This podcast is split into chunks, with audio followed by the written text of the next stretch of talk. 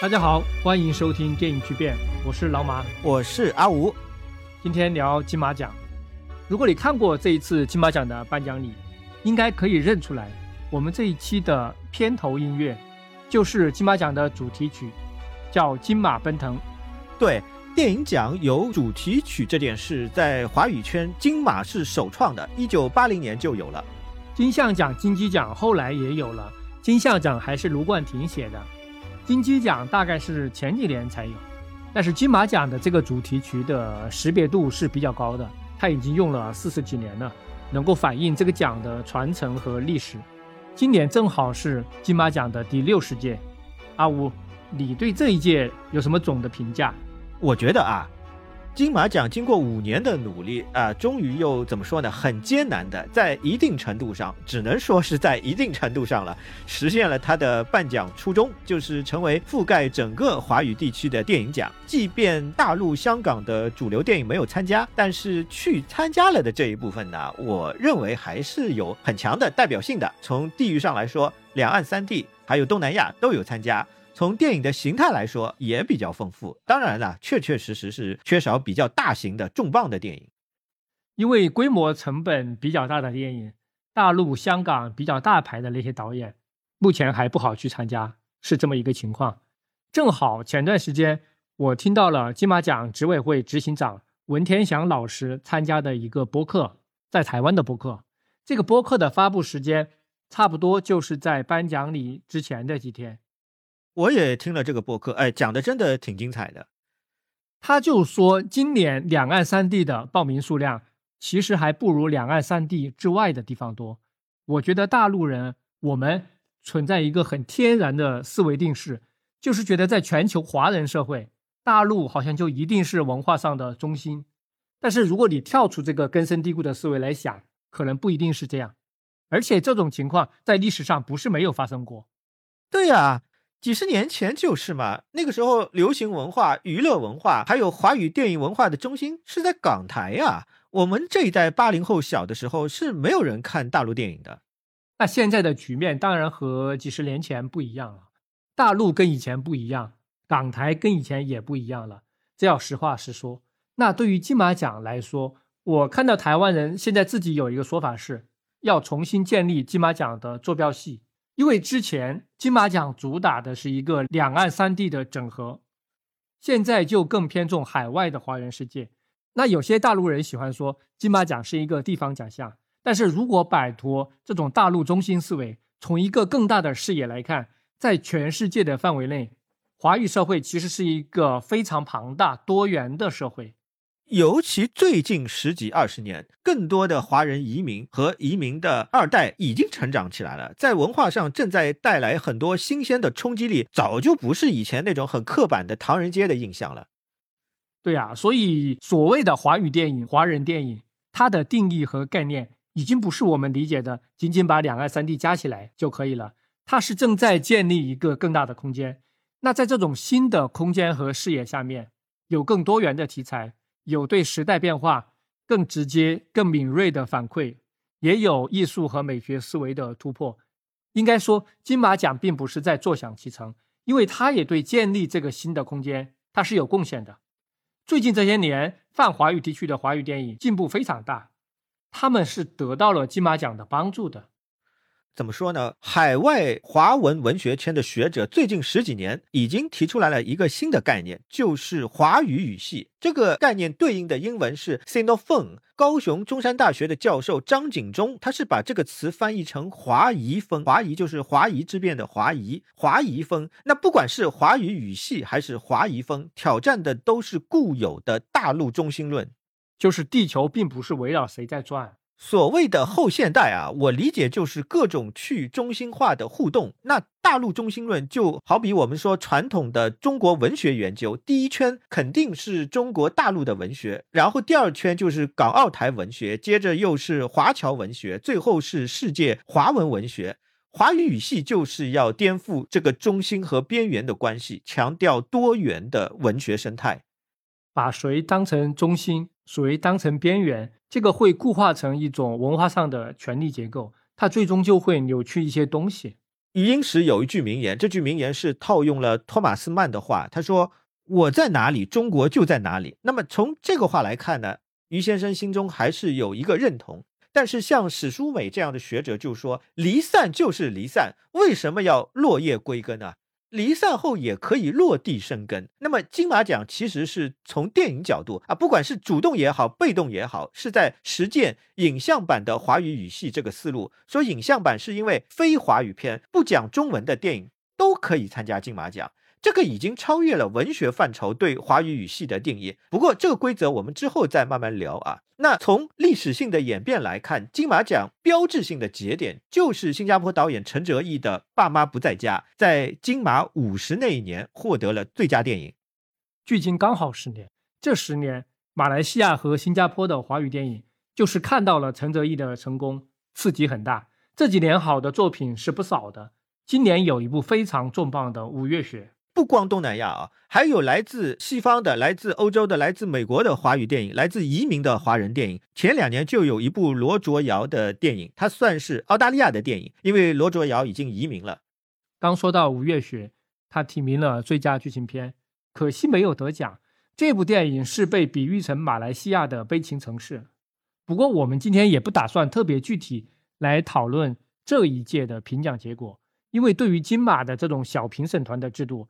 评奖是具备很大偶然性的，这个片赢了，那个片输了，经常就是个别评审的一念之差，没有必要去纠结它的这个结果。我们更看重它的整个制度，它的历史发展。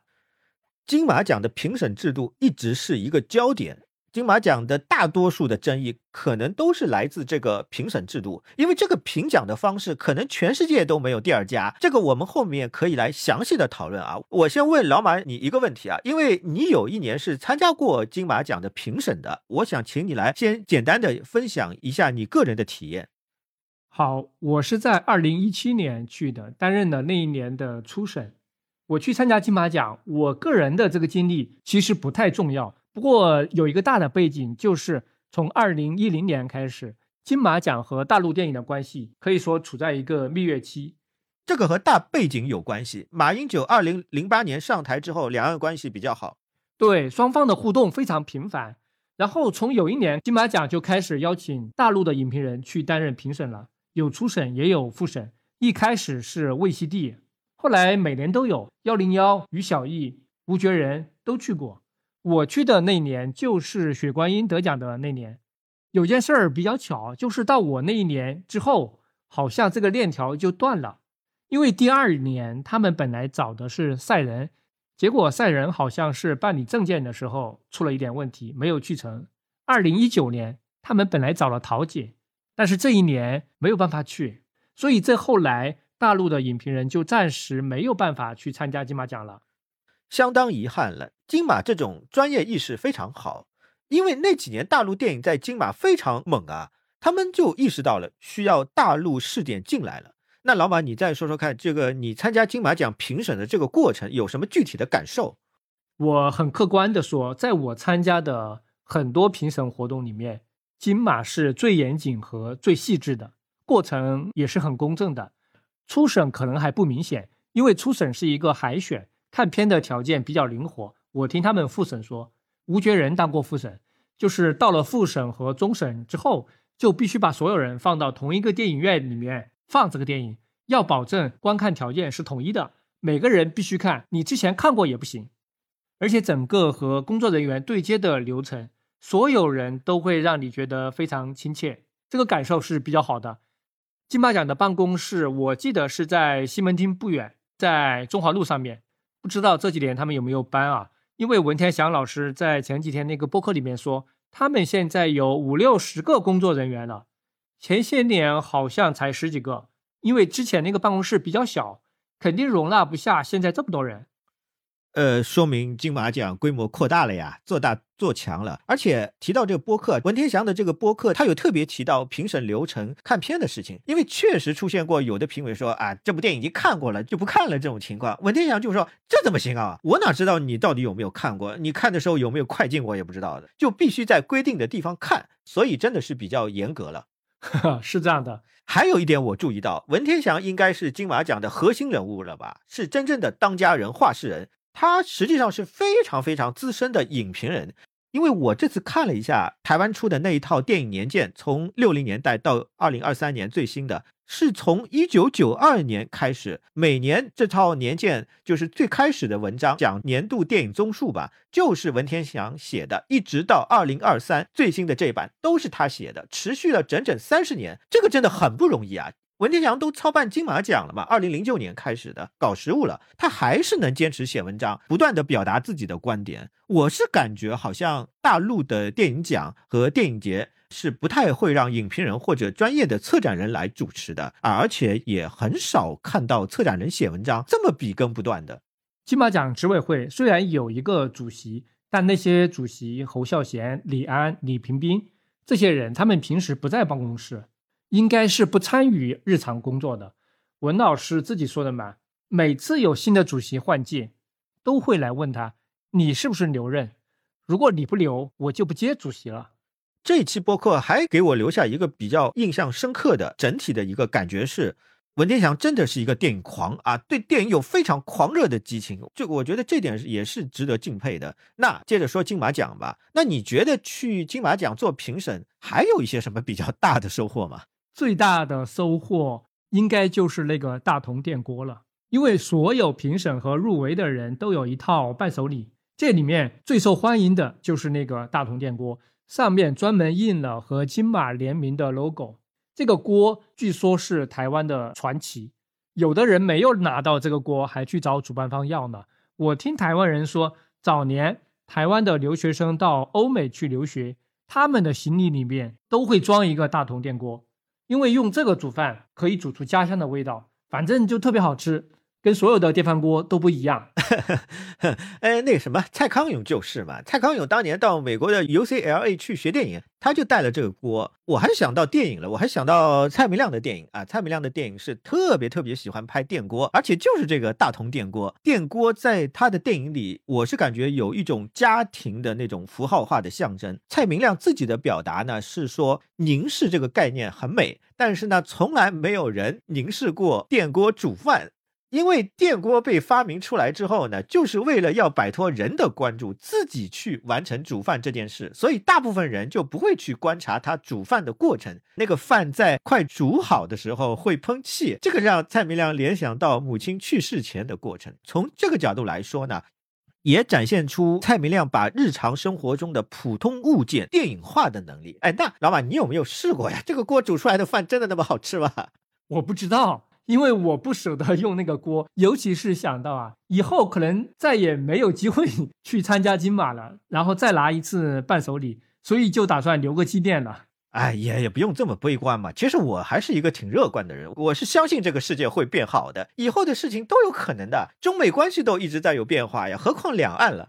那我们言归正题吧，在前面我想强调的就是，虽然我参加过一次金马的评审，并且对他有很好的回忆。但是这种个人化的、碎片化的浅层印象，在我们对金马做今天这样一种历史性的回顾和讨论的时候，这种个人经验并不重要，不影响我们探讨金马实际存在的各种问题。这些问题有自身的，也有外部的。OK，那我先来聊一个问题啊，就是金马奖的特殊性。我们知道这个世界上呢有很多电影奖和电影节，我们最熟悉的有两种模式，一种是欧洲三大电影节的模式，全世界选片，然后用一个随机挑选的小评审团模式，评出大概有七八个奖项。这里面除了综合的影片奖，单项的主要就是导演奖、演员奖，还有剧本奖，最多最多就是来一个技术成就奖给摄影师或者录音师。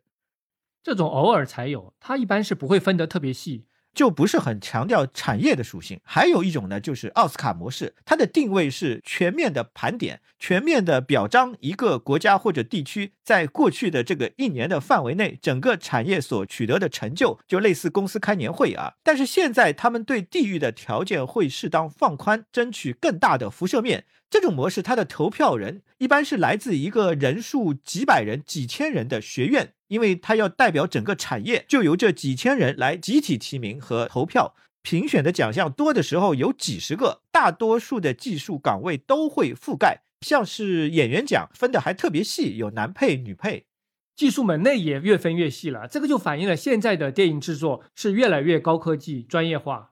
李安就讲了，申奥和美国总统的选举流程基本差不多。香港电影金像奖、法国凯撒奖都属于这个模式。呃，香港电影金像奖有一年甚至给了茶水一个奖项，表彰茶水的这个敬业精神。另外，类型上还有一些区别。欧洲三大电影节选的电影是作者风格的艺术电影，那奥斯卡路线就选的怎么说呢？有一定的人文关怀、社会议题诉求的商业类型片啊，哪怕是独立小制作，也是偏低成本的商业类型片。那么问题来了。金马奖的特殊性就在于，它两个都不是，它是在这两个中间最经典的一个例子是二零零五年《最好的时光》《功夫》《天边一朵云》都入围了最佳电影，这怎么比呢？侯孝贤、蔡明亮、周星驰，你说谁好谁坏？这个没有办法比较啊。对，这样的例子有很多。金马首先它的定位里面针对的对象比较泛，首先是华语，后来再加上一个华人。语言已经不是绝对的标准，主创的身份也是一个标准，那这个涵盖的面就非常广了，早就不是只面向特定的地域。其实这种主打一个语言圈、文化圈的电影奖项，在其他地方不是没有，像奥斯卡，实际上它就辐射了所有的英语地区。凯撒奖对只要讲法语也放得很宽。戈雅奖除了面向西班牙，它也评选拉美电影，但是像金马奖这样把入围标准彻底打开。而且一点不像台湾电影倾斜的奖项，可能在世界上都没有。但是另外一点，金马奖的定位也像奥斯卡一样，它也有产业年度盘点的性质，它也针对很多技术工种来发奖。当然没有奥斯卡那么多，主要是它没有一个几百几千人的学院来分那么细的专业来投票，它只有一个小评审团，大概就一二十个人。比欧洲三大电影节的评审团的人数稍微多一点，但还是不够多。你说了两点，一个是面向的范围，一个是评审的制度。我们一个一个说。金马奖是面向全球华人社会和华语文化圈的，这个定位呢确实独一无二。因为华语文化圈和你刚才说的那些语言区，英语圈、法语圈都不一样。华语文化圈的人种虽然是比较单一的，但是体制上的分歧特别大。还不说东南亚，就两岸三地就是三种不同的政治环境。九七之前、九七之后都是三种，所以统合华语电影难度比其他文化圈都要大。说到这里，我想到一个问题：为什么是金马奖出来统合华语电影圈的评奖，不是大陆的金鸡奖，也不是香港的金像奖？因为大陆首先排除，大陆的环境不具备这个条件。虽然大陆的电影体量是最大的，但肯定不行。这个不用解释了吧？我不完全同意，大陆其实也尝试过啊。你还记得华语电影传媒大奖吧？它就是大陆办的。哦，传媒奖，当然当然，我们都参加过。我怀疑很多影迷都不太知道这个奖，主要是他后面还是失败了。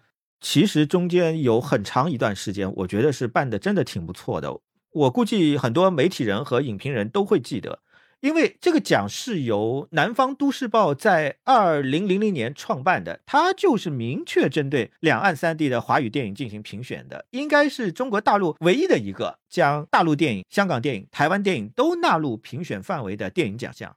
它后来也包括海外华语电影，陈泽毅的《爸妈不在家》也得过奖。不过这个奖项因为一些说不清道不明的原因吧，在二零一七年改了名字，叫什么“电影之夜年度专业推荐”。到二零二零年就彻底消失了。这个改名好像是因为那几年官方在整顿评奖，不准民间随便评奖了，所以好多奖项都改了名字，然后慢慢就不存在了。这说明一个问题：任何一个奖只有延续存在才有影响力，一旦中断，不管你之前办的多好都没用，一切归零。我多说几句这个传媒奖吧，因为它和金马奖构成了一个对比。它当年就相当于是大陆办的一个小金马奖，我和老马都参加过这个奖项，对这个奖项有很具体的、非常感性的经验。这个奖是分初审、复审、终审，就是三个阶段。我们都是初审、复审都参加过。初审、复审的评委几乎都是影评人、学院里面的电影学者。初审是大陆、台湾、香港各自的评委选出各自地区的提名奖项，复审就是拉出一个范围更加小的提名名单。有意思的是，复审评委偶尔还会请来澳门的影评人，就等于是两岸四地都参加了。终审评委和金马奖差不多，基本上就是产业界的主创参与，偶尔呢还会有一些文化名人参与。我是觉得这个奖项真的很难得，这个当然和南方都市报的背景有关系。那几年每年都要去南方都市报的大院开会，就是著名的广州大道中二百八十九号。现在提到这个地址，不知道还有多少人会有点感觉。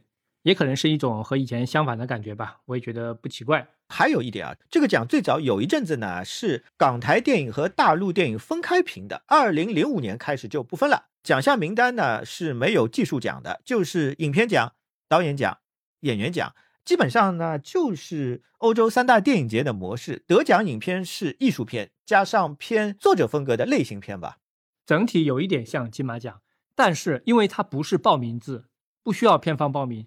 所以它是可以涵盖全部电影的，只要你拍出来了，就可以评，比金马奖的覆盖面还要广，比金马奖更纯粹一些，更能代表影评人、学院学者的视角，不用考虑太多圈内的复杂关系。我觉得传媒大奖有几个特点，你这样说，我想起来了。首先是它的评奖结果真的是经得起历史的考验，比金马奖靠谱。我们可以到网上去查，把它每一年的获奖名单拉出来。传媒大奖肯定不比金马要差，金马有时候也会乱选，传媒大奖很少会乱选。还有一个特点，我今天更加是觉得不可思议，就是这个奖竟然真的没有什么审查。比方说遇到敏感的电影要拿掉这种事儿，基本上没有发生过。我问过主办方，他们说最后如果选出来真的比较敏感，可以用别的方式来处理，但是不会在评选和投票的阶段拿这个来干扰评审。但是这个奖后来慢慢办不下去了，主要的原因还是纸媒不行了，南方都市报、南方报业不行了，这两家报纸和之前也完全不一样了。那我觉得这个即便有资金能继续办下去，即便这个纸媒的环境没有变化，现在这种环境它也办不下去。对你提到这个奖，我确实同意，它是大陆媒体人为了整合华语电影的评奖做的一次努力。不管最终影响怎么样，这个事儿值得肯定。他最后办不下去，其实可能还是证明了我说的这件事儿在大陆做不到。然后啊，我接着说，为什么香港也不可能？金像奖为什么不可能来统合两岸三地的电影评奖？首先，金像奖的创办比金马迟二十年，它是在一九八二年才有。因为香港之前的电影产业，它还有一个左右派的分界，之前左派电影是认大陆。右派电影是认台湾，右派电影从六十年代开始就可以参加金马奖，而且香港还有国语电影、粤语电影这种分别。整个香港电影圈在之前是没有办法很好的一体化，也就谈不上办一个奖来评整个香港的电影。那八十年代之前，香港电影的这种格局，也就是外部政治环境的一种投射。对，一直讲港产片，港产片嘛，这个讲法是七十年代末才出来的。香港本土出生的第一批人成长起来之后，香港自身的主体性确立了，才有港产片这个说法。香港国际电影节、电影双周刊是和金像奖差不多同时候出来的，而且金像奖出来之后，它是采用了奥斯卡的行业表彰模式，这个就决定了它不可能把核心的荣誉给到外地的非香港的电影。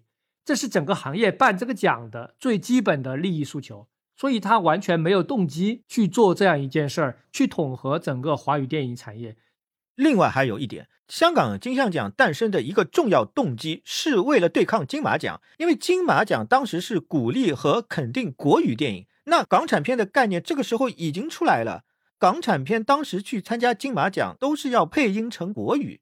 很后来，一直要到胭脂扣才算是第一部以粤语原声参加金马奖评选的香港电影，这就让香港电影人很不爽了。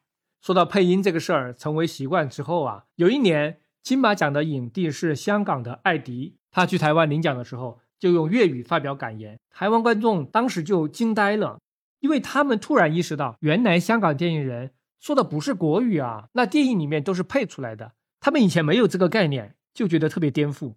金马奖从八零年代开始，它的涵盖范围就一直在悄悄扩大，从国语片到华语片的微妙变化，直到一九九六年决定代表整个华语电影圈，而且这后来还在扩大，语言都不是问题了，甚至曾经想变成一个面向全亚洲的奖。用文天祥老师的话说，现在金马奖的定位就是多元，但是也保持自己的特点。我可以粽子、包子什么都卖，但是我坚决不卖汉堡。我觉得这个比喻很精确，就是知道自己的边界在哪里。金马奖再怎么扩张，也不可能去评西方电影。我觉得金马奖扩张有一个重要原因是台湾自身的电影产业薄弱，尤其是经过七十年代的高峰之后，从八零年代到九零年代一落千丈，最低的时候台湾一年电影产量只有二三十部，已经完全撑不起一个年度电影奖项了。另外，九七以后港片不能再被认为是国片了，所以扩大范围是势在必行。而且台湾办金马奖有大陆和香港都不具备的大环境的优势，这个也不需要多加解释了，对吧？对，那金马奖的这种定位，在马英九上台的那七八年已经成为了现实，而且比较巧啊，这段时间刚好对应了大陆电影的产业腾飞，大陆电影在腾飞，但是缺少一个有公信力的奖，所以那段时期金马的地位确实是前所未有。金鸡承担不了行业盘点的工作，对，完全承担不了。其实这个情况，大陆的电影主管部门也是知道的。在中国电影还是产业化导向的那几年，广电主管部门也觉得中国需要一个奥斯卡性质的奖，但是所有的奖项的设置和管理都来自上层，广电也做不了主。因为说到底，奖项是一种文化权利，是一种意识形态导向的工具。上层应该是不认同把它作为一种产业的导向的，所以大陆自己办不了一个奥斯卡这样的奖，金马也是不得不充当了这么一个作用。金马需要大陆电影，大陆电影圈也需要金马，但是这个黄金时期真的就只有几年。我觉得两岸三地这种大环境能有那么几年在一起不分彼此的评奖，这本身就是一个奇迹。对呀，做不到反而是正常的。接下来再说下评审制度吧。金马奖的评选结果常常有争议。首先，任何评奖都有争议，但金马的争议点和别的奖不一样，主要在于两点：因为它采用的是小评审团制，那每年的评审都会变，所以每一年的评选标准会偏差很大，可能一年保守，一年激进，一年喜欢工业化大片，一年喜欢艺术电影。如果是在电影节，大家已经默认接受。这种标准的波动，但对于一个年度盘点性质的奖，大家还是希望它有稳定的标准，这样才能够起到一个产业风向标的作用。第二点是，小评审团毕竟人数有限，当涉及到一些具体的技术门类奖的时候，是不是每个评审都有资格来评呢？你说的没错，像这些问题，金马奖自己难道不知道吗？他肯定知道，他会尽量做一些改进，尤其是评审制度。从一九七八年宋楚瑜时代以来，一直在改，改了几十次都有。我查资料的时候，最常见到的一句话就是：为了减少外界对评审制度的争议，今年评审制度做了哪些哪些改革。然后到了下一年，这句话又重复出现，无限循环，说明每一年都在改，每一年都在调整，但是争议从来没有变小过。反正金马奖小评审团这个前提是不会变的，只要是小评审团，就一定会有争议。如果说是几千人投票，那是集体意志啊，民主游戏没有什么好说的。我不是说小评审团不好，真的是各有优劣。像奥斯卡那种几千人的投票，一样有它的问题。比如说，这几千个人虽然都是有资历的业内人士，但是真的每一个人对电影这门艺术就很懂吗？他们跟得上时代的审美发展吗？其实真的不一定。还有，比如这么多人，你怎么保证他们每一个人每年都认真看片？肯定是做不到的。以前奥斯卡出过不少这方面的新闻，就是大明星太忙了，家里的保姆帮忙投票，小评审团在这方面还比较可控。保姆投票听上去是有点夸张，但我刚才说了，申奥和选美国总统是有点像的，选总统是一个州一个州的打过去，奥斯卡选战也是这样的。等到最后投票的时候，之前美国各大电影评论协会已经投了几十次票了，来选这个年度电影，已经帮这些评审其实都已经筛选好了，就等你最后一票了。所以结果是没有什么悬念的。预测奥斯卡很无聊，而且奥斯卡或者香港电影金像奖这种全员投票模式啊，它是在几百人、几千人里面取一个平均值，所以呢，经常是选出来比较平庸的电影。投票的人太多，就选不出来特别大胆的作品。但是吧，对于一个产业盘点性质的奖来说，这种全员投票取平均值可能也是有优点的。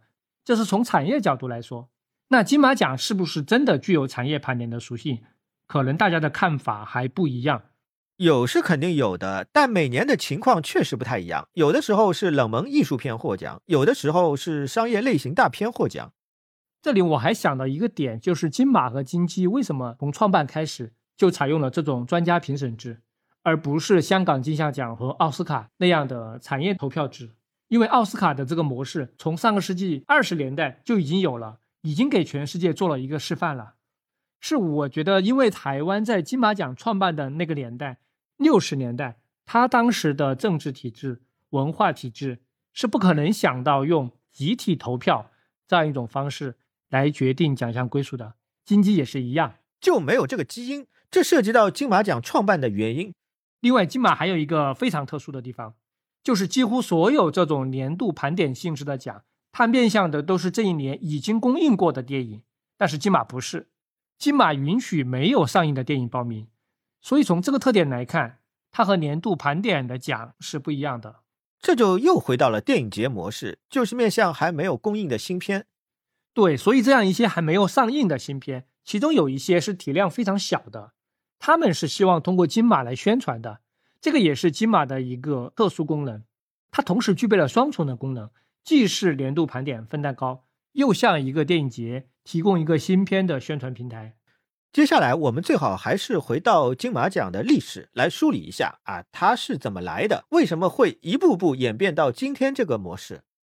金马奖的这个发展过程，它反映的不仅仅是台湾电影的历史，也是两岸三地的电影圈互动的历史，也是两岸三地的政治和文化怎么互相影响的历史。在这个之前呢，我说一下我给金马奖的历史是做了一个分期，我分成八个阶段，八个阶段这么多。我知道电影欣赏在二零一三年出过一本金马五十的特刊，他们的分法比较简单，就是十年一期。老马，你的这个八段论肯定是按照非常有代表性的时间节点来划分的，因为每个阶段到最后都会出现某种转折或者突破。导致这个奖项的根本属性产生一些变化。那我们可以先从最早的一个阶段说起，就是从一九六二年金马奖的创办前后到一九七七年，也就是宋楚瑜改革之前的一年。怎么说呢？金马奖的创办真的是百分之一百的完完全全的政治的产物。简单说，就是老蒋去了台湾之后，觉得自己的失败。宣传战、思想战的一败涂地是非常重要的一个原因。从此之后，他就把教育和宣传放在了第一位。电影是宣传里面最重要的组成部分，老蒋就把这个称作电话教育。老蒋说的电话教育，电影的电，化学的化，其实就是视听教育，用电影作为工具去教化民众。台湾当年的这个思想战层面的抗俄啊。抗到什么程度呢？一直到一九九零年，台湾才正式公映了第一部苏联电影，或者说俄国电影也可以，反正《战争与和平》。有的时候，老蒋甚至和大陆的那位女棋手一样，他会亲自上阵指挥。李汉祥一九六五年拍的《西施》这个电影呢，实际上是一部政治意味非常浓的电影。老蒋就指定有皇帝小生美誉的赵磊扮演越王勾践，那赵磊就觉得，哎呀，自己太年轻了。扮演西施的男友范蠡还差不多，演城府很深的勾践很难呀。但老蒋一句话下来，谁敢不听啊？还有一个背景是，台湾那个时候刚刚摆脱日本的殖民统治，很多本地人中文水平有限，对于大陆的认知也比较模糊。老蒋是希望用电影这种工具来做书本教育的补充。后来还有一个变动，就是把电影相关的部门从国民党党部改制到教育部。这什么意思呢？就是它的功能从宣传过渡到教育，电影对他来说，首先是一种教育工具。其实说到电话教育，老蒋在抗战的时候就想搞电话教育了，但真正实行还是在台湾。金马奖的产生就是顺着这个逻辑来的。还有一个背景是，五零年代台湾电影其实完全是台语片的天下，国语片完全不行，而且台湾很多人是不懂国语的。悲情城市刚刚开始的时候，有一段就是讲这个事情啊，很多人都在学国语嘛。台湾官方希望提倡拍国语片，是起到一种意识形态大一统的作用。五十年代中期有一部台语片叫《薛平贵与王宝钏》，是当时一个歌仔戏团的老板投资的，非常卖座，票房有三十几万台币，就带动了一股台语片的潮流。连香港电影那个时候为了进军台湾市场都要拍台语片。应该说那个时候台湾的国语片市场就是香港电影，南部基本是台语片的天下。国民党自己的三大片场体系下的电影，在最开始是非常弱势的。据说那个时候，台湾家家户户都会订阅邵氏的南国电影杂志，还有电报的国际电影杂志，可见这个影响力之大。当时国民党去了台湾以后啊，电影系统的重建是这样的：他们是把大陆的几家中字头的制片厂迁到台湾后整合，再把日本殖民时代留下来的台湾映画协会、台湾报道写真协会这两个协会改组成台湾省政府新闻处电影制片厂。那当时国民党这个电影系统面对的就是三座大山：邵氏和电报的国语片，还有台湾本土导演何基明成立的华星制片厂拍的台语片。你刚才说的薛平贵与王宝钏就是这个何基明导的。还有一个数据啊，一九五五年到一九八一年，台语片的总数量是超过一千五百部的。那对比同期大陆电影的产量，这个数字是非常惊人的。这里我打一个岔，就是当时台湾有一家媒体。就是《中国时报》的前身，他搞了一个台语片的奖项，取名就叫金马奖。但是这个金马奖不是后来那个金马奖，他们名字一样。这个金马奖的规格也不低，他找来的评审都是文化名流，像作家陈继莹、林海音、摄影师郎静山、导演袁崇美都是评审。后来那个金马奖是挪用了这个台语片金马奖的名字，然后重新为它赋予了新的含义。这个含义就是很多人都知道的金门马祖，对，所以金马奖的名字有两个源头，一个是之前台语片的金马奖，一个是金门马祖。为什么要强调金门马祖？这个如果了解当年的历史的话，也是一目了然的，不用再展开啊。哎，所以金马奖这个英文翻成 Golden Horse 是不是有点违背奖项原意了？金马是两个地名简称以后的合并啊。也不能这么说，因为金马一开始的奖杯就是马，所以金色的马是它的表面意思，金门马祖是它的内涵吧。好吧，好吧，这么理解也行。那个时候，台湾官方提倡拍国语片，有一个比较重要的措施，是在一九五六年公布了一个叫《海外国产国语影片奖助金申请办法》。这什么意思呢？是因为当时的国语影片绝大部分都是在香港拍摄的，台湾是为了把香港的电影公司争取过来，避免香港电影人倒向大陆，这是比较主要的原因。还有比较次要的经济原因就不说了，所以搞了一个补贴计划。希望香港电影来申请，后来台湾本土的电影公司也可以申请，就把这个补贴计划变成了奖励国语影片办法，这是金马奖的前身。所以金马奖为什么一开始就允许香港电影报名？为什么香港电影被认为是国片？因为他的初衷有一部分就是为了争取香港电影，团结香港电影，这是一种政治考虑吧？就是台湾的统战嘛。我要补充一下，就是金马奖最早是根据这个奖励国语影片办法。那国语影片真的就是限定了国语，也就是普通话，方言电影是不能参加的。但是你只要有国语的拷贝，你配个音就可以视为国语片。所以香港电影参加金马的有国语片，也有配了音的粤语片。为什么金马奖一开始排挤方言电影，有打压台语片的意思？这是国民党的一种政治考虑。我觉得这个呢也不难理解，不用解释。到了八零年代，侯孝贤儿子的大玩偶还因为闽南语比例过大，引发了入围的争议。这个时候才放宽对语言的限制，所以早期就是纯粹面向国语普通话。台湾还有一些影评人就觉得，侯孝贤之所以在八零九零年代没有拿过金马奖最佳电影，杨德昌倒是拿了两次，是因为他的电影台语比重很高，杨德昌拍的都是国语电影。这里如果再说的细一点。金马奖在正式叫金马奖之前，它还有一个前身叫金鼎奖。金鼎奖有一个发明很重要，是影响了金马奖后来二十多年。就是他在评奖的时候，是根据主题意识、制作技术、导演技巧这些分门别类来打分。这个打分的方式被金马奖继承了。具体每一块多少分，后来有一些变动，但是主题意识这一项是一直都有，而且比重在上升。一开始是占百分之二十二，后来占到了百分之二十五。这个标准直到八十年代才取消。主题意识这个点，其实大陆观众也不陌生，就相当于是我们说的三性统一里面的思想性。再说透一点，就是宣传和教化要的那个东西，只不过没有用这种说法而已。我觉得很有意思。按照这个评分标准，在技术奖、个人奖方面，最早的几届金马奖，那个时候台湾电影完全不是香港电影的对手。但是最佳剧情片，台湾电影一直垄断。除了地方保护主义，也是因为香港电影的主题意识不行，肯定不如台湾自己拍的。早期的金马奖还有一个特征，它的举办时间是每年的十月三十一号或者三十号。为什么？是为了给老蒋祝寿。老蒋的生日就是三十一号，后来改成三十号呢，就称之为暖寿。对，生日前一天的庆祝就叫暖寿，这个是中国传统文化里面的一种说法。我查台湾的报纸，就看到在第三届的时候，《联合报》报道金马奖的标题就叫“群星献艺祝松寿，台港影人显身手”，就是一堂会嘛。对啊，金马奖的这个举办日期，如果按照电影产业的规律来说，是挺奇怪的。它一直是十月底到十二月这之间，不像很多年度盘点性质的奖。是放到第二年年初的，这个日期其实也决定了金马奖的报名周期不是按日历年来的，比较特殊。那个时候，很多香港明星会用给老蒋祝寿的名义去参加金马奖。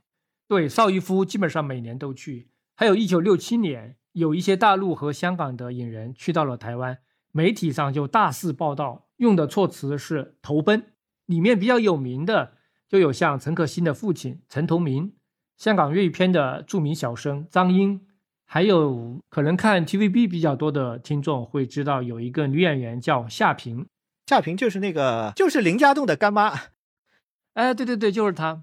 还有一九六八年第六届金马，长城的三公主陈思思，这个是超级巨星啊，她和她的老公高远还有谢贤一起去给老蒋祝寿，不对啊。这里有个问题啊，陈思思不是长城的嘛？就是香港的左翼电影公司，算是大陆这边的，她怎么会去金马奖给老蒋祝寿？这个就是历史上的一段公案。她老公高远本来也是左派这边的，当时就秘密的加盟了邵氏，是香港当时左翼跳反的第一人。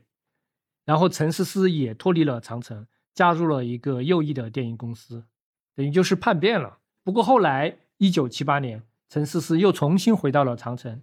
这个已经是文革之后了，回来之后基本上也没有拍戏，他就回上海退休了。那个时候年纪也不大，好像还不到四十岁。最后是因为胰腺癌，二零零七年在上海的华东医院去世的，也就六十九岁。早期的金马奖确实政治气氛相当浓厚，每年都是各种院长、局长去主持颁奖。严家淦、王云武、徐庆忠这些人都常客，一说话就类似长官训话。这个只要随便翻翻那个年代的《联合报》就能看到。一九七三年，《联合报》最大的标题仍旧是蒋经国致辞，什么蒋院长应盼，应盼就是殷切期盼啊。蒋院长应盼电影界人士发扬重义亲历传统美德，多拍有益于世道人心的影片。还有一个。蒋院长提示文艺影剧努力方向：饮水思源，做中国人为荣，鼓舞信心，创造光明的前途。哎，你听这个导向，而且那个时期金马的奖项设置和后来是有很大不同的。首先，他没有提名这一说，每年都是在颁奖之前就提前公布了唯一的获奖者，就没有提名竞争的概念，内部已经定好了。然后呢，有最佳剧情片、优等剧情片、最佳纪录片、优等纪录片这样一些奖，也可以把优等理解为提名吧。那个时候对纪录片还比较重视，那个时候的纪录片本质就是政治宣传片。还有金马奖早期会发很多特别奖，有些奖的名字一听就是意识形态宣传，还有一些可以说是比较搞笑的，完全跟专业性没有关系的。我随便念几个，像有最感人的剧情片，这个还好。还有最能表现运动精神奖，最能表现装进自强精神奖，最能刻画性格的男主角，最能表现妇女对国防的贡献。最后这个就有点有点奇怪了，是吧？还有一些奖的名字，我们实在是不方便说出来，大家可以意会一下。这个真的不能说。早期的第一个阶段是金马奖的政治宣传阶段，我们就是比较简单的聊一下。前两届。是香港电影拿了大奖。第一届是电懋的《星星月亮太阳》，第二届是邵氏的《梁山伯与祝英台》，反串梁山伯的凌波在台北是掀起了万人空巷的旋风。这个年纪大一点的台湾人至今记忆犹新。但是呢，这后面从第三届《养鸭人家》开始，就再也没有香港电影得到过剧情片的最佳，一直要到一九八八年的第二十五届七小福，才重新有香港电影得到最佳剧情片。那已经完全是另外一个时代了。我觉得啊，香港电影可能就输在主题意识的评分。所谓主题的正确，你肯定还是比不过台湾电影的。可能也有地方保护主义的原因，这个也是一种合理的推测。六十年代，台湾电影在金马奖上把香港电影压过去，主要是靠两种电影：一种是李汉祥从香港过来，成立了国联，打造出国联五凤这样一个制作技术、商业手段比普通的台湾电影。高出不少的制片基地，这个呢也算是台湾文艺电影的起点。还有一类就是健康写实电影，健康写实主义对国民党电影系统是非常非常重要的。这个概念是中影的经理龚宏想出来的，是受到了意大利新现实主义运动的启发。我自己理解下来，就是拍本土中下阶层的真善美，尤其是重视人伦教育。大家看一下李行的《养鸭人家》就明白了。一直都说李行是台湾的谢晋，就是从重视人伦这点切入比较得出来的这么一个结论。所以健康写实主义就特别特别重要了，这是香港电影难以复制的风格。那要说六七十年代金马奖完全是被正宣片把持，当然也不够客观，也有相当多是商业取向的电影，尤其是家庭伦理向的，像《我女若男》《小镇春回》这种也是一个主要的倾向。但是怎么说呢？某种意义上来说，家庭伦理电影也有宣传的作用，因为家就是国的隐喻，家国一体嘛。传统儒家文化都这样的。反正伦理问题一直是台湾电影最核心的价值输出，根子上是有共通的。但是差不多到了七十年代，政治宣传倾向有几年变得非常突出。这个可能跟中影的龚宏的卸任也有关系。梅长林上任了，先是中影为代表的三大公影片厂。拍了《英烈千秋》这种军事爱国电影，然后李行呢代表民间片场也跟进拍了《无土无民》，后来又有《八百壮士》《梅花》《笕桥英烈传》，很多抗日主旋律电影。梅长林和龚宏这两个人有很大的区别，龚宏是有海外留学的背景，梅长林是军人出身，这可能会有影响。但是最主要原因还是中国大陆和日本建交了。还有当时有保钓运动，还有台湾退出了联合国，一系列的失败。老蒋为了凝聚民心，拍了这些电影。台湾和日本断交后，就直接把日本电影给禁了。后来是一直到一九八四年，台湾才对日本电影解禁。这种因为一个政治气候的变化，推动某种类型的电影潮流，我们在大陆对这个一点也不陌生，简直太熟悉了。还有一点可以提下，到了七零年代，正宣电影虽然铺天盖地，但是并没有掩盖武侠片和琼瑶片的光彩。很多个人奖项，尤其演员方面的，都是被徐峰、上官灵凤、二秦二林拿下了。武大片太多这件事儿，在一九七二年的金马奖还引发了一点风波。那一年报名的二十三部电影里面，武打片占了十四部。有评审就吐槽说，这些武打片拍来拍去都是报私仇。一点法律观念都没有。你看美国的西部片，它还有一个警长啊。你们这些武打片里面没有一个象征法律的这样一个，所以主题意识太差。而且这些武打片的打斗也过于模仿日本的柔道和剑术，你怎么不用中国的武术啊？实在是不像话。那个时候武打片受到日本武士片影响，还有不少日本电影人用化名去港台电影界工作。关于六七十年代这部分，我补充一点。金马奖虽然是华语电影圈最早的电影奖，但是那个年代还有一个奖，可能比金马奖的影响力还要更大一点，就是辐射东亚和东南亚地区的亚洲影展，是日本大映的社长永田雅一为了拓展东南亚市场，拉着邵逸夫这些人一起办的一个定期影展。到八几年改名叫亚太影展，它现在还有，但是影响力已经远远不如以前了，基本上已经没有人知道和关心了。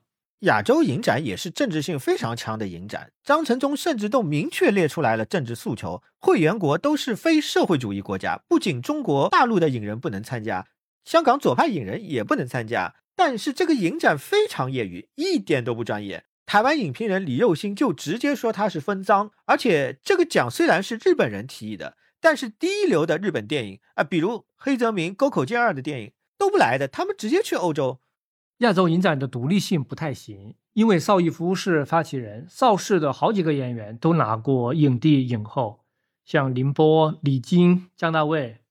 亚洲影展是在东亚、东南亚地区轮流举办，台湾举办过好几次。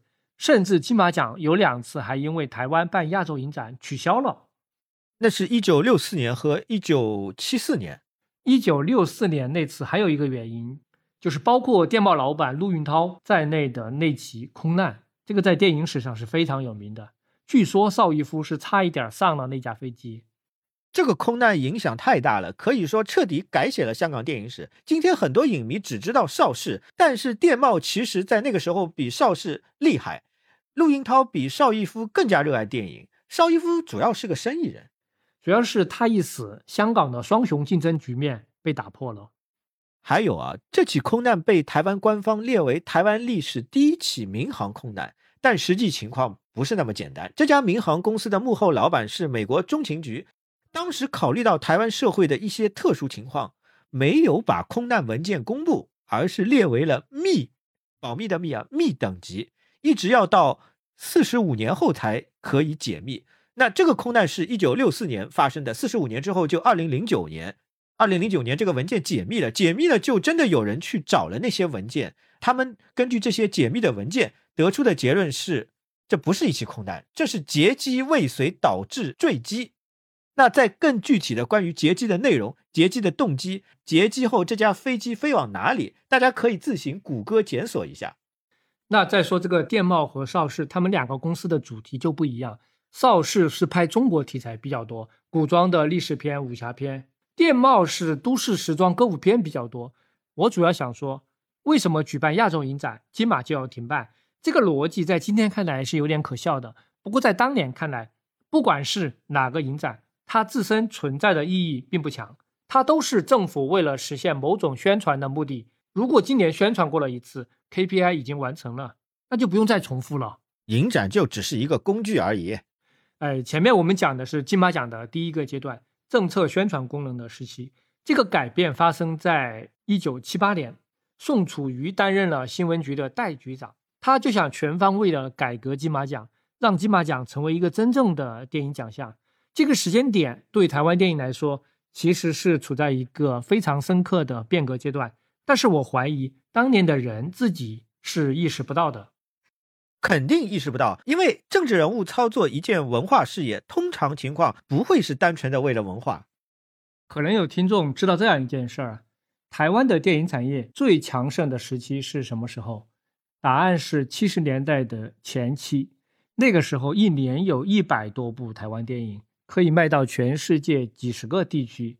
像白景瑞的电影《家在台北》在非洲也很受欢迎。但是到了七十年代的中后期，就开始慢慢下滑了，有几方面的原因，一个是台湾电影在和香港电影的竞争当中败下阵来。前面也提到，台湾的官方是希望拉拢香港电影圈的，所以对香港电影一视同仁，开放市场。慢慢的，两边的工业水平差距就很大了。更重要的是，政治大环境发生了变化，中国大陆文革结束了。开始和外部世界对接。文革刚结束那会儿，台湾还有媒体报道说，大陆一下子拿出了六百多部电影到海外倾销，这让台湾很警惕。我觉得这个说法值得怀疑。你说大陆上哪儿拿那么多电影出来？尤其是政治上还要没有问题的电影？我觉得也是，因为大陆十七年电影总共的数量也就五百多部，文革十年能够有几部电影？大陆出口的电影实际上主要还是戏曲电影，还有盗版录影带，这个时候出现了，对票房影响很大。有的电影在台湾第一天上，东南亚隔天就有盗版录影带出来，把台湾的片商吓坏了。这个时候呢，还没有侯孝贤、杨德昌这帮人的新电影，不过也快出来了。后来有人把台湾电影产业的垮台甩锅给新电影，这个就完全是胡扯淡了。对于新上任的新闻局局长宋楚瑜来说，至少有一点很确认，他对金马奖的现状是很不满的。他希望把金马奖按照真正的国际专业标准来操作，提升台湾在整个世界上的能见度。最核心的因素还是大陆和美国建交，台湾在国际上比较失落，这个事情的震撼力度真的比较大。举一个例子，这个例子听上去不可思议，但确实真的发生了。和李丽华合作过《千里送金娘》《花月良宵》的导演文艺明，他当时在台湾听到断交这个消息后。直接激动而死，原因呢是文艺明本来是凤凰影业的导演，文革开始以后，他就非常非常担心自己要被遣送回内地，他就去了台湾。这个是有点夸张啊。那台湾当时的这样一种局面，举办一个国际化的活动，可以带来一种心理上的补偿感，也可以把自己定位成文化中国的代言人，也可以说是正统中国的代言人。宋楚瑜提出的口号是专业化、国际化。还有艺术化，它的改革内容呢，主要是几个方面，一个是改革评选的制度，它是把这个制度改成两轮评选，第一轮是评审把全部参赛片看完，表决提名，第二轮是从入围的名单里面选出获奖者。这个办法就和之前的金马奖不一样了，更早的时候是怎么评呢？把十几个评审集中起来，把所有电影一口气看完。可能还会看两遍，连续要看十几天，因为以前不分初审复审，这个实在太累了，怪不得没有人愿意当评审，比电影节的强度还要大。那宋楚瑜改革的这个评审制度，大体上是沿用到了今天啊，但是因为今天的片子太多了，现在已经改成了三轮了，而且参加评审的人跟以前也不太一样。在宋楚瑜改革之前，金马奖的评审一般是各种的专家。但是很多专家其实他不是电影圈的，可能是大学里面的历史学者，或者文化名人，或者音乐的、美术的什么教授。金马是从最早的阶段一直强调这种评审的跨界，我不能说对或者不对吧？但问题是这种跨界的专家太多了，大部分人是不懂电影的，反而电影从业人员很少，肯定有问题。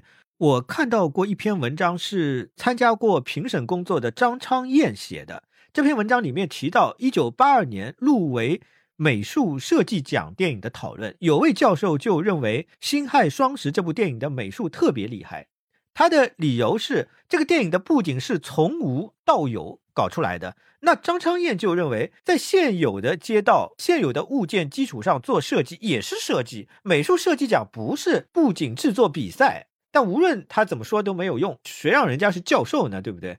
张长燕还说，那个年代电影公司私下请评审吃饭是经常发生的事情。所以，虽然现在的金马评审制度争议大，但是在早年，那问题是更大的。然后就在宋楚瑜的推动之下，才有李行、白景瑞、胡金铨、张彻这些港台电影圈的大佬开始进来担任金马奖的评审。宋楚瑜还改革了颁奖典礼，之前。是早早就公布了获奖者，颁奖就是个走过场，领导发表讲话，勉励一下电影界同仁继续奋斗，他就非常不像一个娱乐活动。宋楚瑜就把它改成了颁奖典礼上公布获奖者，这就和我们今天看到的所有的颁奖典礼是一样的，而且还精心设计了颁奖典礼的流程和演出，找影人来担任颁奖人和主持人，就不是官员了，还有电视全程转播。举办配套的经典影展，金马国际影展也是那个时候开始的。一方面是提升普通观众的参与感，另外一方另一方面也有启蒙的作用。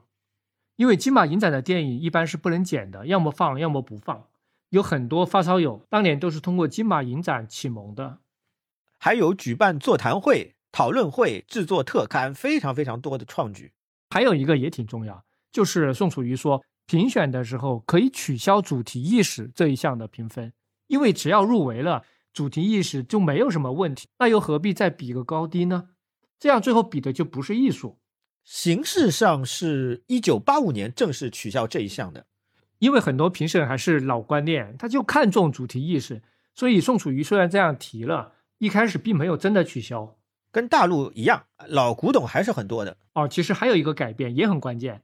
就是他把颁奖的时间改了，从十月的三十号、三十一号改成了十月之后的某个周末，这样就更灵活了。因为老蒋都不在了嘛，祝寿也已经没有意义了，也不可能再给小蒋祝寿了，对吧？毕竟不是朝鲜。对，这个改日期虽然是象征性的，但也等于是把金马奖的性质改变了，不再是给老蒋庆祝生日了，也就更加削弱了他的政治性。还有一件比较重要的事，就是开头我们提到的《金马奔腾》这首主题曲。这首主题曲怎么来的呢？作曲人叫樊曼农，他是台湾著名的长笛教母，李行养鸭人家的长笛音配乐就是他吹的。不过啊，连在台湾都很少有人知道他是会作曲的，确实受过非常专业的作曲训练。还值得一提的是，她的丈夫许伯允倒是台湾真正有名的大作曲家。那这个主题曲诞生的背景是，宋楚瑜上台后第一年，金马奖已经有了很大的改观。伊丽莎白·泰勒、詹姆斯·梅森这样的国际巨星都来台湾担任颁奖嘉宾。宋楚瑜就问了许博云一个问题，他说：“你觉得现在金马奖还有什么欠缺没有？”许博云就说了：“缺一首主题曲，可以让大家一听就知道这是金马奖。”他这么一说，宋楚瑜就听进去了，说：“那你来写一首吧。”后来没有想到的是，是许博云的太太樊曼农写出来了，仅仅花了三天就搞定了。这首曲子非常经典。那几年确实，金马邀请了很多国际巨星，像山川敏郎、阿兰德龙这些都来了。本来黑泽明也要来的，但是在出发前的一段时间，因为身体不适，他就婉拒了。这两年我们看金马请了北野武、李沧东、柿之愈合，当年请的明星也不在他们之下。哎，不过这里有一个区别啊，最早来的呢，基本上都是演员明星。一九八三年以后又变了，比较侧重导演。反正宋楚瑜在金马上花了很大功夫，后来还有立委批评宋楚瑜，说你这个人只会搞金马奖，别的事儿都不做。这个立委其实宋楚瑜不仅对金马奖贡献很大，对台湾电影贡献也很大。他是确确实实做了很多实事啊，比方说啊，打破美商八大片厂长期垄断的局面，降低好莱坞主要片场影片的输入配额。增加台湾发行商进口美国独立公司影片的机会，宋楚瑜还跟银行商谈拿到低利率贷款，帮助电影制作发行，还提议减免娱乐税啊，还有推动电影事业发展基金会和电影图书馆的成立，还有一个是加速电影法的诞生，反正太多了，太多了。电影图书馆就是后来的电影资料馆，对，这个真的很重要，没有电影资料馆就谈不上电影文化的培养。哦，还有一件。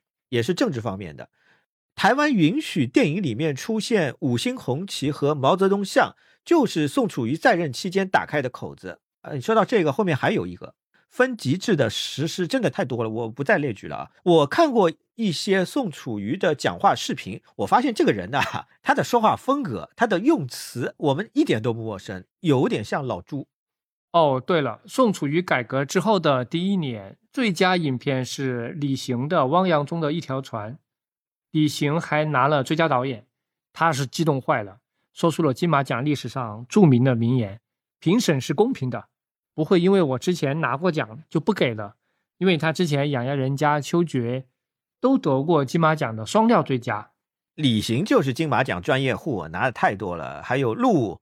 无图五名，汪洋中的一条船之后，小城故事、早安台北又连续拿，一共七部作品拿过最佳剧情片，这个是确实有点过分了。所以后来新电影时代出来之后，金马奖的这种审美啊，一下子就有点跟不上时代了，爆发了很多冲突。宋楚瑜改革之后，金马奖应该说是比以前好了很多，但还是有很多问题。一九八一年，焦雄平教母啊，在联合报发了一篇文章。这篇文章列出了金马奖十大问题。一个问题是金马奖的评审过于跨界，作家、音乐家、画家、人文社科的学者都跑过来了，很不专业。还有报名方式、评审方式、嘉宾身份都太强调教化了。还有像是在评终身成就奖，而不是就片论片。他是呼吁评审结果要公布，媒体报道要改进。应该说一部分是很有道理的。焦雄平还和当时一批对金马奖不满意的影评人，有梁良、曾希霸、李佑兴、张苍燕、黄建业这些人，自行举办年度电影评选。金马奖进入八十年代之后，有一个核心冲突就是影评人之间的冲突，因为影评人也分派系。呃，一九八一年那个时候，新电影还没有出来。影评人还比较团结，一致针对金马奖。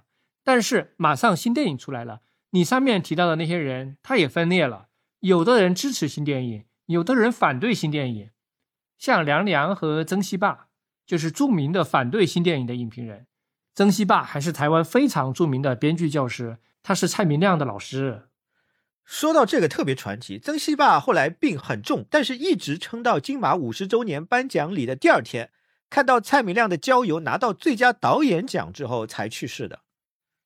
是啊，那新电影刚出来的时候，前面那几部《光阴的故事》《儿子的大玩偶》《海滩的一天》，基本上在金马奖是全军覆没，得不到金马奖的认可。因为台湾那个时候有一个官方的影评人协会，就相当于是大陆的体制内的身份吧，里面的人观念非常保守，他是不太接受艺术感比较强的电影的。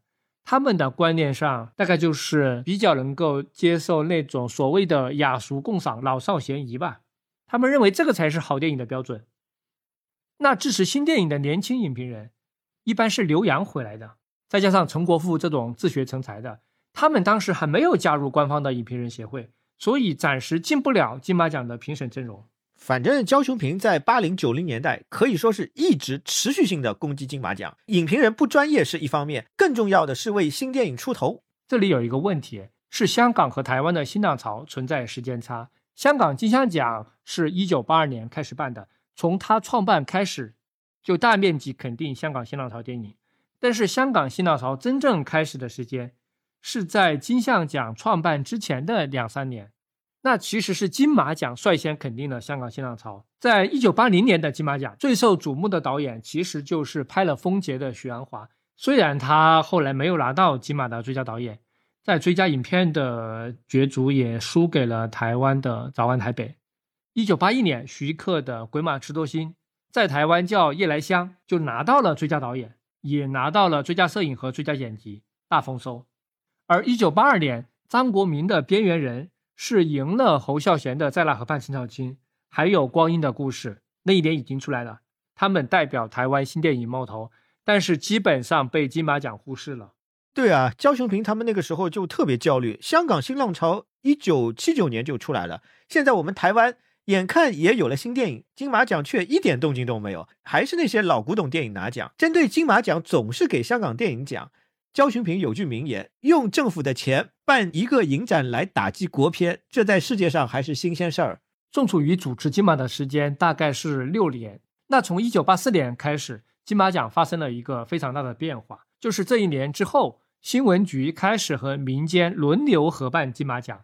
按照我的划分，金马奖就进入了第三个阶段。新闻局交出金马奖也是没有办法，有一定的政治因素。对，因为有立委在谴责新闻局只会办金马奖，什么事儿都不做，就威胁要背个金马奖的预算，导致金马奖出现了一次存亡的危机。这样的危机后面还会发生啊？宋楚瑜就觉得，如果就这样放弃了金马奖的改革，也很可惜。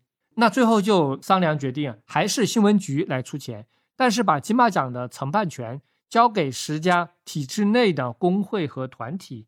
这些说是民间啊，其实这些承办的团体都是官方认可的单位，而且这个时候宋楚瑜也离任了，不再是新闻局局长了。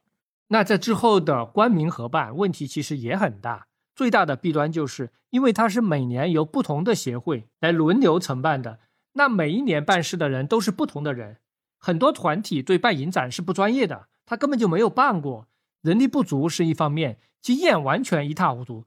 还带来一个问题是，你办了一年，好不容易积累了一些经验，但是第二年就换人了，你积累的经验没有办法传承啊。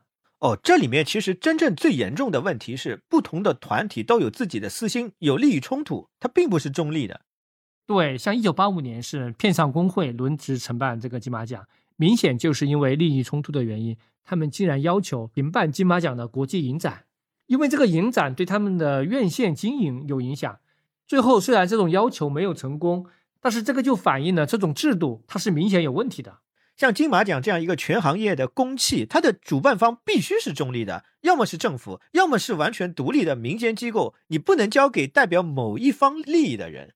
是啊，不过新闻局当时能把金马奖从纯粹的官方主办释放出来，变成所谓的官民合办，这应该说是体现了台湾在八十年代的一种大气候，某些坚固的体制性的因素开始松动了，整个社会开始朝着解严的那一天前进了。而且这个时候新电影开始出来了，但是金马奖对待台湾新电影真的是非常不友好，这个已经是历史公论。虽然新电影的那一批人在金马是拿过一些奖的，但是明显被黑了更多次。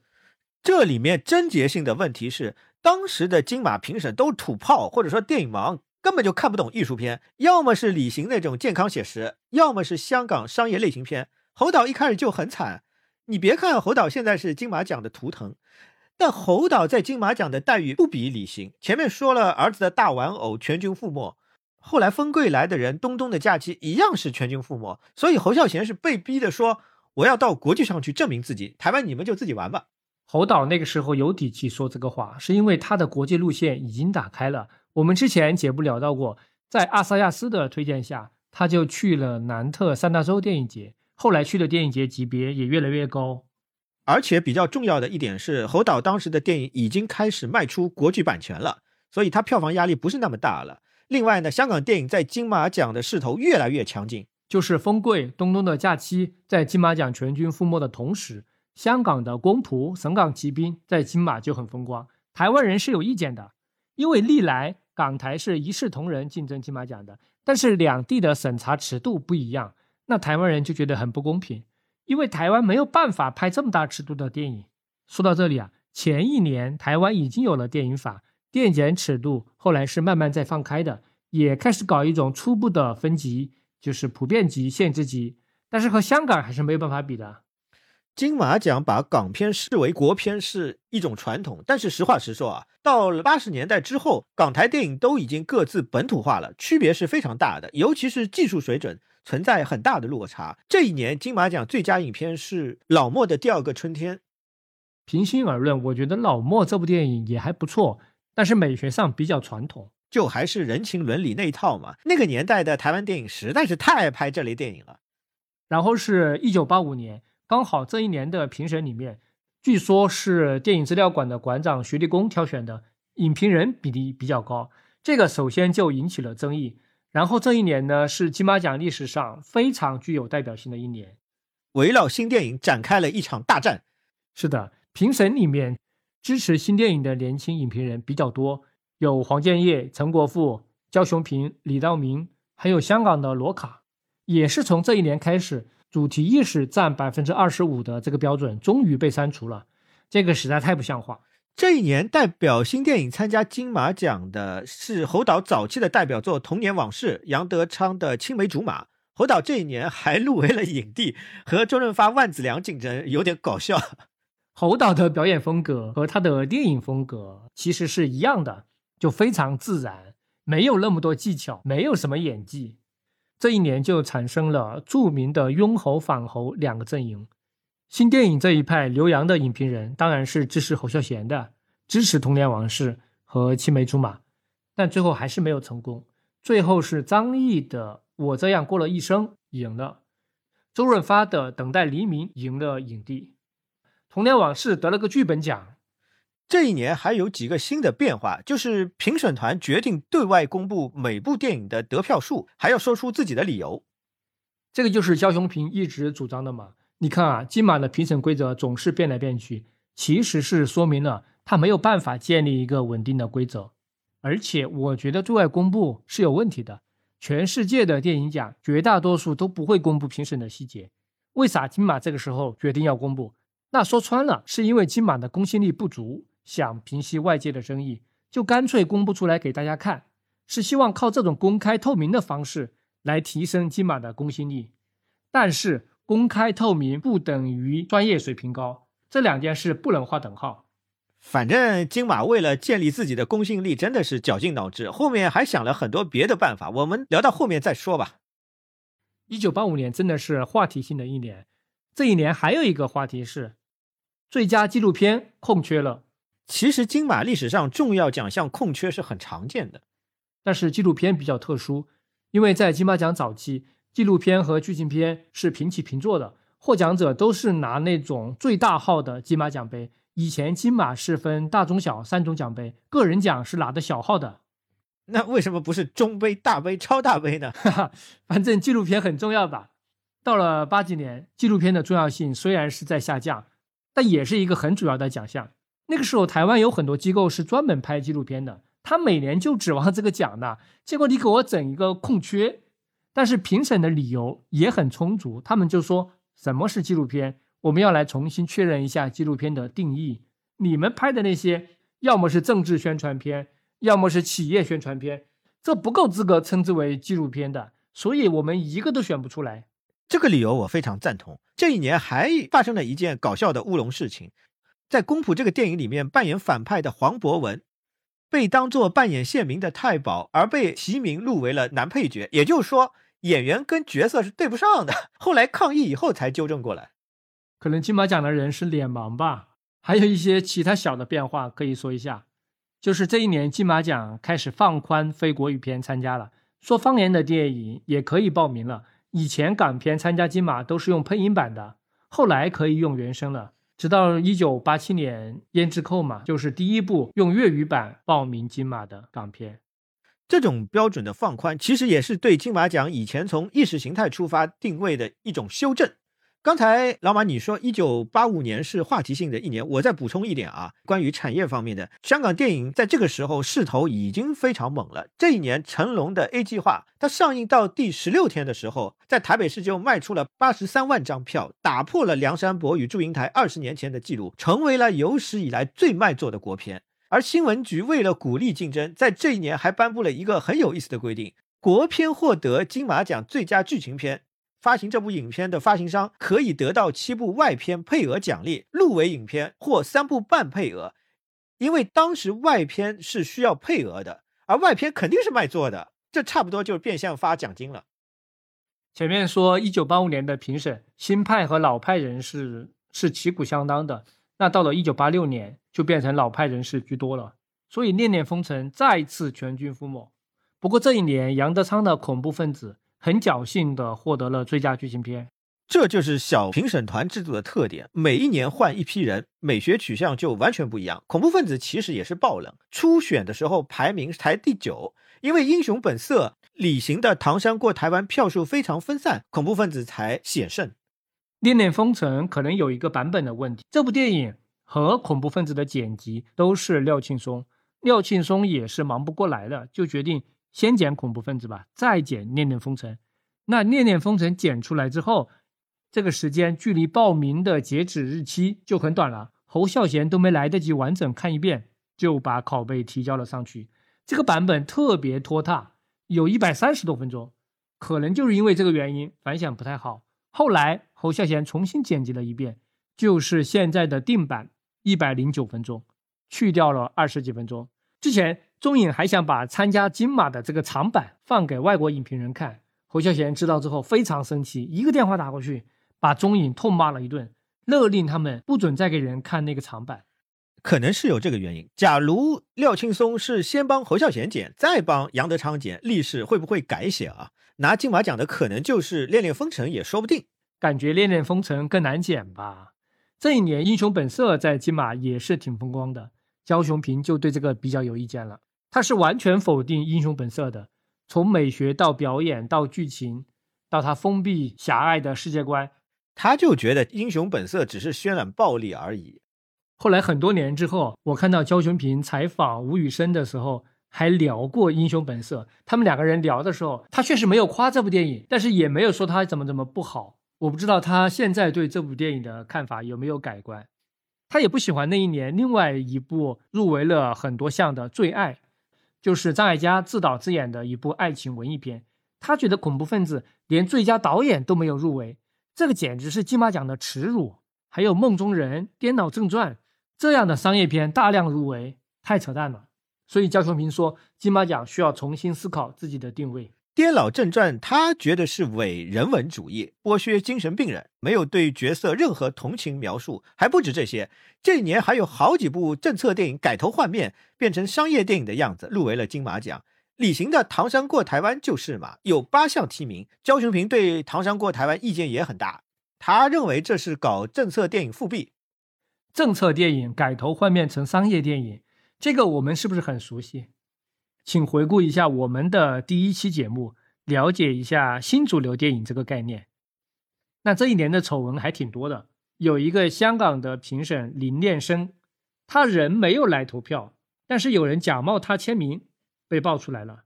还有评审赖成英、李泰祥，他们是入围电影《唐山过台湾》最爱的工作人员，也被人发现了。然后李泰祥就宣布退出，结果退出来之后，他又跑回去投票，这个整个过程真的是形同儿戏啊！哎，这个真的是。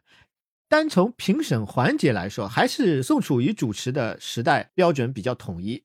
官民合办这几年，每年评审换来换去，人员回避原则也执行的不好，经常对一些基本的定义都要反复的争执。所以这段时间金马奖真的是每一年都有各种争议。一九八六年还有一件事情要提一下，就是这一年的年底，十二月一日，电影分级制度正式实施。请注意啊。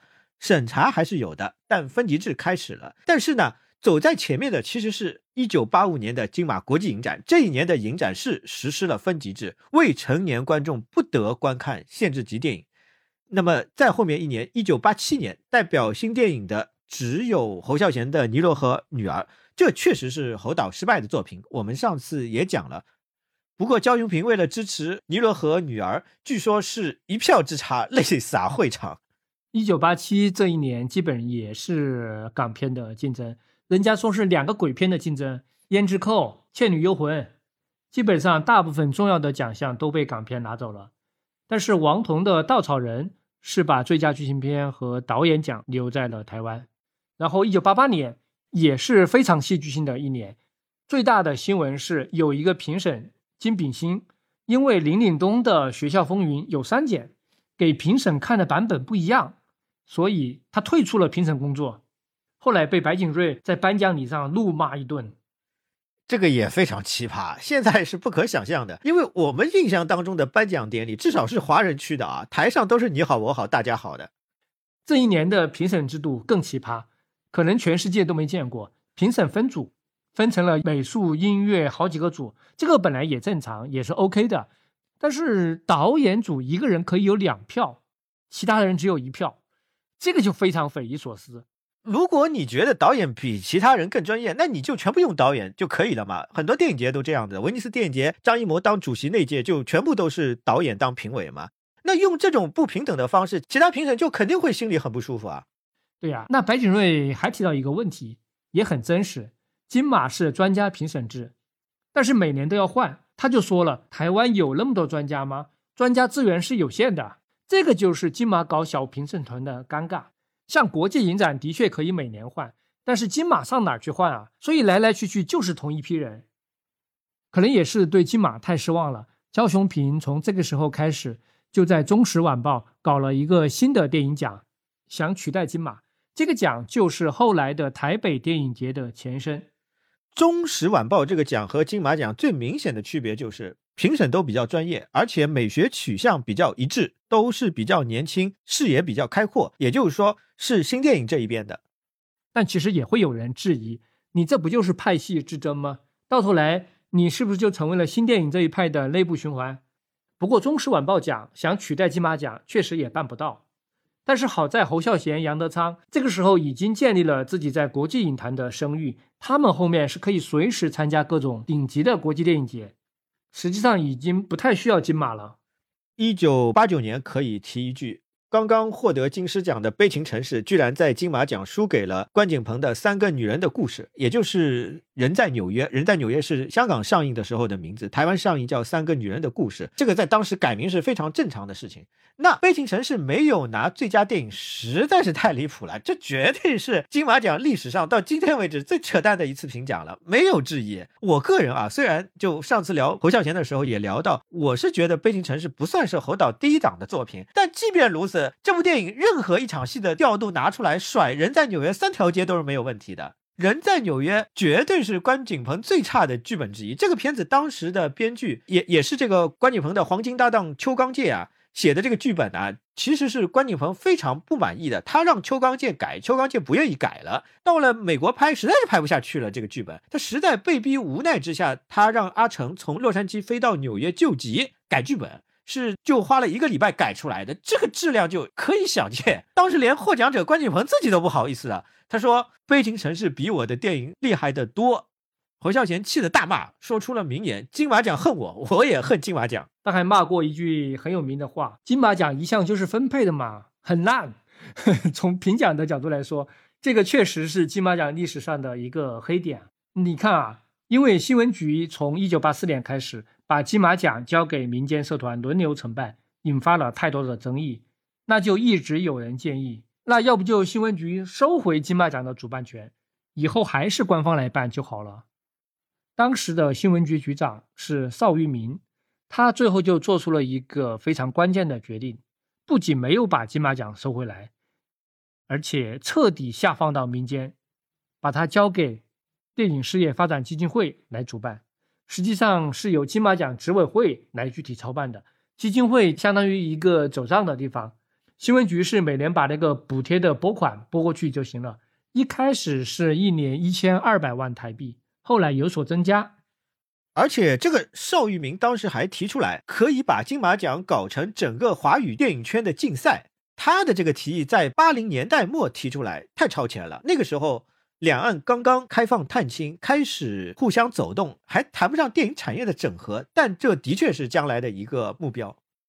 邵玉明还有一个空前绝后的创举，就是在一九八九年这一届金马奖，甚至搞了外国电影的评奖。评了外国影帝、外国影后、最佳外国导演，这个外国导演得奖的是柯南·伯格。设立这个奖确实是怎么说呢？就一拍脑门，想当然的，根本就没有办法延续下去。我说一个题外话，就是我看八十年代台湾的电影年鉴，有一个特别强的感慨，就是台湾的文化管控以一种肉眼可见的速度，一年一年在宽松。几乎每一年都有某种宽松化的标志性的动作，比如中间有一年说的是为了让电影审查更加公正，广邀社会贤达来共同研究对争议电影的处理，也就是说，他不搞一言堂了。这个其实稍微有一点超出常理啊，因为一般的概念是你要么有审查，要么没有审查。但是当时他就出现了一种从严格管控到走向放松的这样一种临时的过渡状态，哎，这个感受我也挺强烈的。我本来以为解严变天之后就一步到位了，电影审查就应该直接取消了呀，想拍啥就拍啥，想看啥就看啥。其实不是这样子的，还是慢慢的修改演变是有一个过程的。一九九二年的金马国庆展就出了个事情。当时是要放大岛渚的《感官王国》，那这个片子的尺度是炸裂级别的，对不对？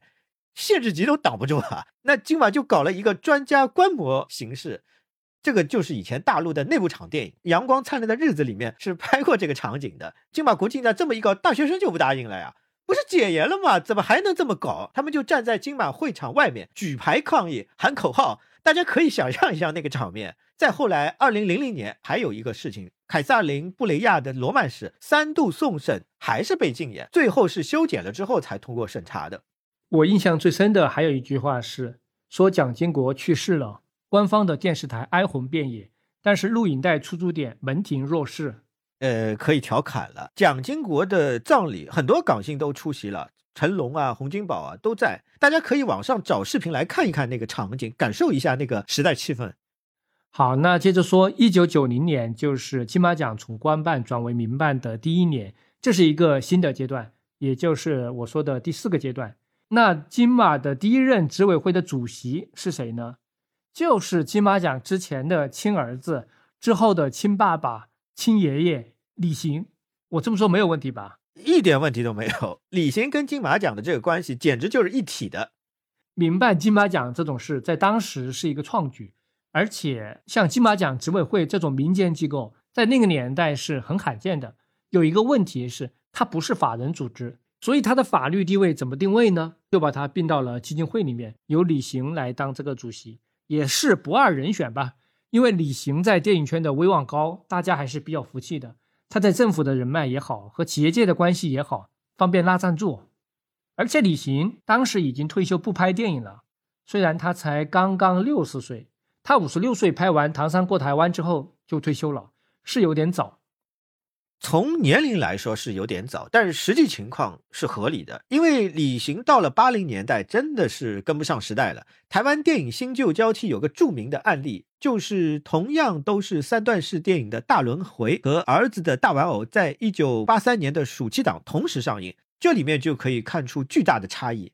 大轮回的票房比大玩偶少三分之一。李行执导的那个段落还是七十年代琼瑶言情剧的那个模式，拍伦理本身没有问题，但必须有新时代的转换，必须现代化。从主题到美学，李安成名的父亲三部曲也是伦理通俗剧，但就是全方位的升级。李行还是停留在旧时代，但是这个情况呢也很常见，大片场制的老导演面临新浪潮新一代导演的冲击，如果年龄很大了。要转换确实很难，新旧好莱坞的交替也是这种情况。还有我们大陆这边的谢晋也是，第五代出来了之后，谢晋就不行了。只不过谢晋就不愿意退休，但现实就是他之后再也没有拍出有影响力的作品。所以李行去金马奖也挺好，发挥一下娱乐。李行一上台，第一年的评审就全是业内人士，就把影评人和专家排除出去了，这个也引发了一定的争议。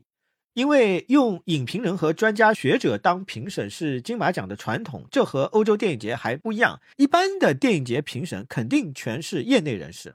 不过，一九九二年就把规则改了，评审分布变成业内人士占百分之五十，影评人百分之二十，学者百分之十五，文化人百分之十五，等于说是搞创作的和搞评论和研究的一半对一半。对，李行肯定是非常清楚的知道。金马奖的评审制度争议太大了，所以他也做了很多改革。那个年代，台湾很著名的评论家南方朔就批评金马奖帮派性质很浓，充满了各种护航和策略运作的评审政治学。李行的初衷肯定是好的，但是我们事后来评价，其实他有的做法也非常扯。有一个规则是，评审开会的时候先投票再讨论。我靠，你都投完票了，你再讨论有什么意义呢？那肯定应该是讨论在先，可以彼此说服嘛，然后再投票。呃，对，这个真的是太不合理了。我记得我们刚才提到的华语电影传媒大奖，就有一个先讨论再投票的过程，被其他评审说服的事情是经常发生的，这才是讨论的意义所在嘛。不然一上来就投票完事儿了，节约时间。李行还定了一条规则，后来是引发了滔天巨浪一样的争议。前面提到过啊，因为评审过程充满争议，那。在一九八五年的时候，他们就决定了要公开评审过程的票数和理由。那李行就更进一步了，他就规定在评审开会的时候，这个过程用监控实时拍下来，在另外一个房间，媒体人、记者可以去看那个监控，所以每一个评审说了什么，记者都知道。等颁奖礼结束之后，记者就可以把评审的细节报道出去。这个评审规则太离谱了，全世界都没有这么搞的。一个是没有必要让观众知道评审的细节，还有一个是对产业发展很不利啊。因为比方说讨论演员奖，那肯定就要比较明星表演的好坏，肯定要拉踩，对不对？那这个声音放出来后，必然就哗然了。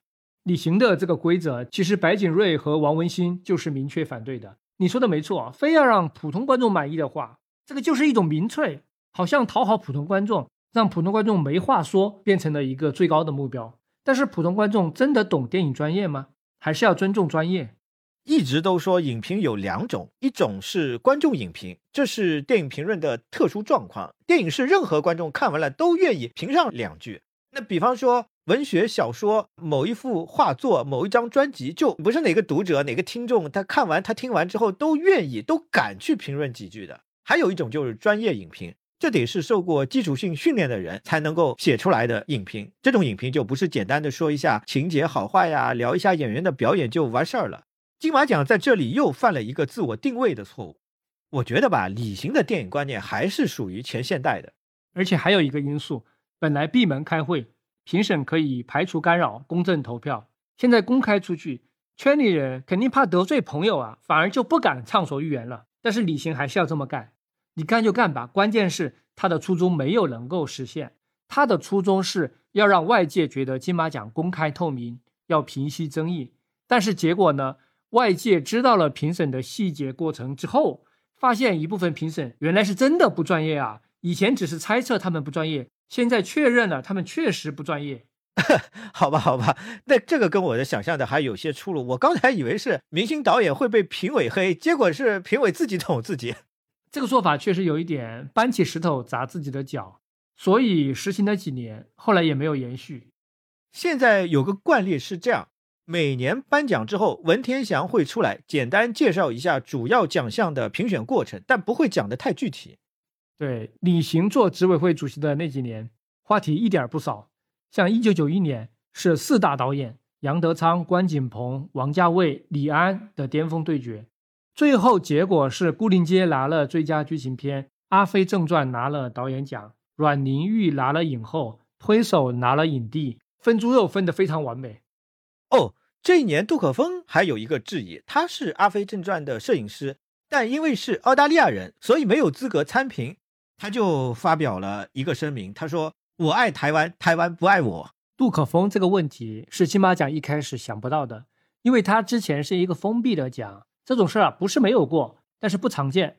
第一届的时候，日本摄影师西本正的杨贵妃在戛纳得了一个会外的技术奖，但是金马奖的摄影奖是给了星星、月亮、太阳，难道他比戛纳更权威吗？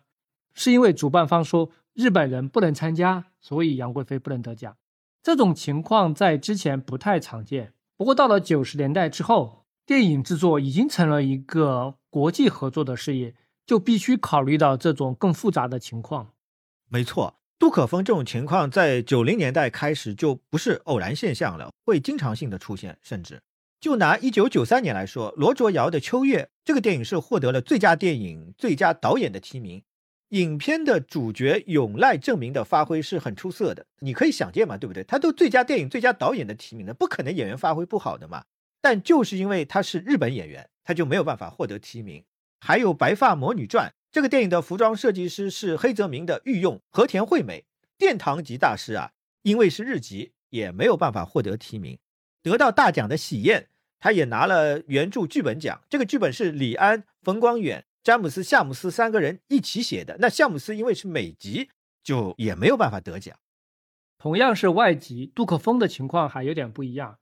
他是深度参与了香港和台湾的电影工业的，评奖不考虑到他的确是说不过去，所以杜可风就建议金马奖可以参考香港外籍人士，凡是参与过三部以上的电影制作，经由同行或者协会的主动提名，就有参赛的资格。金马执委会也是从善如流啊，就接受了他的建议，把规则改了。后来杜可风一口气拿了四次金马。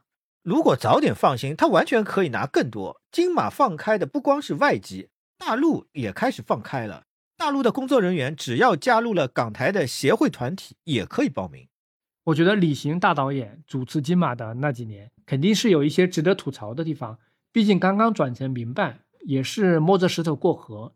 但是他做的另外一件事，没有人能够吐槽，确实是很了不起的。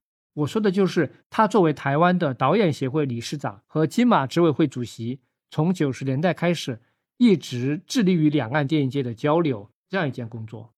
对，大陆电影参加金马奖是比较迟，但是大陆电影人和金马的互动比较早就开始了。很早的时候，两岸导演就是第五代和新电影两拨人，在香港就认识了。这个在各种回忆里面，我们都了解过很多。两岸电影人交流的这个过程和政治气候关系非常大。一开始，李汉祥、张彻这种台湾电影大佬级的人物，就因为和大陆走得近，被台湾封杀。八十年代已经比之前好了很多了。去过大陆的演员，只要你写一个悔过书或者情况说明，台湾就可以既往不咎。郑少秋、汪明荃都写过。毕竟，对那个年代的香港电影来说，台湾市场是更加重要的。我觉得最搞笑的是两蒋时代搞出来的“自由引人”这个概念。这个“自由引人”的定义和自由其实没啥关系，只要支持国民党是国民党的人就是自由引人，这个太好笑了。还有一个例子是林青霞，她本来是要演谢晋的《最后的贵族》嘛，她悄悄去的，结果被记者拍到了，曝光了。林青霞就受到了台湾的压力，这就不得不辞演，换成了潘虹。林青霞回台湾，还找了新闻局局长邵云明说明情况，邵云明嘉奖他深明大义什么的。那当时就还有大陆演员为了到台湾去发展，在片方的帮助下想办法改国籍的。我再说几个例子啊。台湾观众第一个熟悉的大陆演员是李连杰，因为李连杰是最早去香港发展的大陆演员，而且发展的很成功。到了九零年代之后，情势就明显开始松动了。到二零零六年，刘若英凭借《天下无贼》成为了第一位获得百花奖的台湾演员。这里面还有一个挺搞笑的事情，就是汤臣的徐峰投资的《五个女子和一根绳子》，这里面有大陆演员艾静。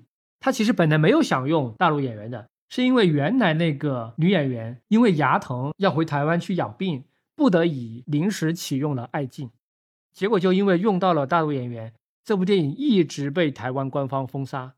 徐峰就抗议说：“那你封杀我没有问题，为什么新闻局之前允许了《青青河边草》和《雪山飞狐》这两部大陆合拍的电视剧在台湾播出？一个里面有何晴，一个里面有吴宇娟。”为什么电影和电视的标准不一样？哦，之前还有一部《婉君》，一开始也不能播。这个说起来还要感谢赵少康的质疑，后来新闻局就通过了。新闻局就答复徐峰说：“因为他们不是职业演员啊。”这个答复就非常搞笑了。你说金明不是职业演员还有道理，因为他是一个小孩儿。那何晴和吴宇娟他们可是大陆的大明星啊，新闻局难道不知道吗？后来据说是。操作雪山飞狐的台式交了一个假的身份证明上去，哎，明显就是上下一起糊弄一下。新闻局也未必不知道，那个时候已经开始比较放开了，睁一只眼闭一只眼。总之呢，五个女子和一根绳子后来就参加了金马奖，剧组也去了金马奖的颁奖礼，艾静就参加了。我没有具体查，但是艾静很有可能是第一个参加金马颁奖礼的大陆艺人吧。我有看到文章说。真的就是第一个啊！艾静确实去了台湾。哎，我还想到那个谁来着？呃，斯琴高娃。斯琴高娃应该不算大陆演员吧？斯琴高娃不算，因为他很早就加入了瑞士国籍，所以他参加金马，主办方是不管的。不过啊，要说到两岸交流的开始，其实最早台湾是比较主动，台湾影人到大陆来拍戏取景的比较多，大陆去台湾的相对少。在大陆火爆的台湾电影多，在台湾火爆的大陆电影绝少。呃，一九四九年之后，第一部在大陆上映的台湾电影是《搭错车》，这个主题歌《酒干倘卖无》，对不对？这个我小时候也有印象，这首歌当时真的是传遍大街小巷。这个电影当时在福建的厦门、泉州、永春连续放了三个月。再后来是一九八九年的《妈妈再爱我一次》。啊，这个电影当时是引发了海啸级的观影热潮，这个强度一点都不输给后来的《泰坦尼克号》，这是我们那一代人难忘的童年回忆。对对对，很多观众都我们那一代人都看了好几遍，这真的是哭晕过去的那种。还有我在说啊，第一部获准到台湾拍摄的大陆电影是一九九二年的《幻影》，是李雪健和张艾嘉演的。当时台湾搞两岸交流合作比较突出的有几拨人，一个是徐峰，一个是邱福生。还有就是李行，对，呃，这两个人就汤臣和年代嘛，就对应这两家公司嘛，分别锁定了大陆第五代最大的两个大腕，陈凯歌和张艺谋。邱福生不光是投资电影，他是投了张艺谋的好几部电影，而且他那个时候还搞了一个两岸影艺协会，他是在两岸三地都吃得开，他的旗下有录影带、电视台、旅行社很多生意，所以两岸的人来去互访。他都是走自己的旅行社操作的，肥水不流外人田嘛。后来台湾那个著名的 TVBS 嘛，也是邱福生搞出来的。邱福生是个商人，后来大陆发生了千岛湖事件，两岸的电影交流中断，邱福生因为一些政治考虑，慢慢就不搞两岸关系了。真正比较用心的还是李行。李行是从一九九零年上任开始，连续三年邀请大陆电影人参加金马奖，他甚至还跑到大陆和有关部门沟通。但是他就遇到了一个问题，就是关于金马奖的正式名称。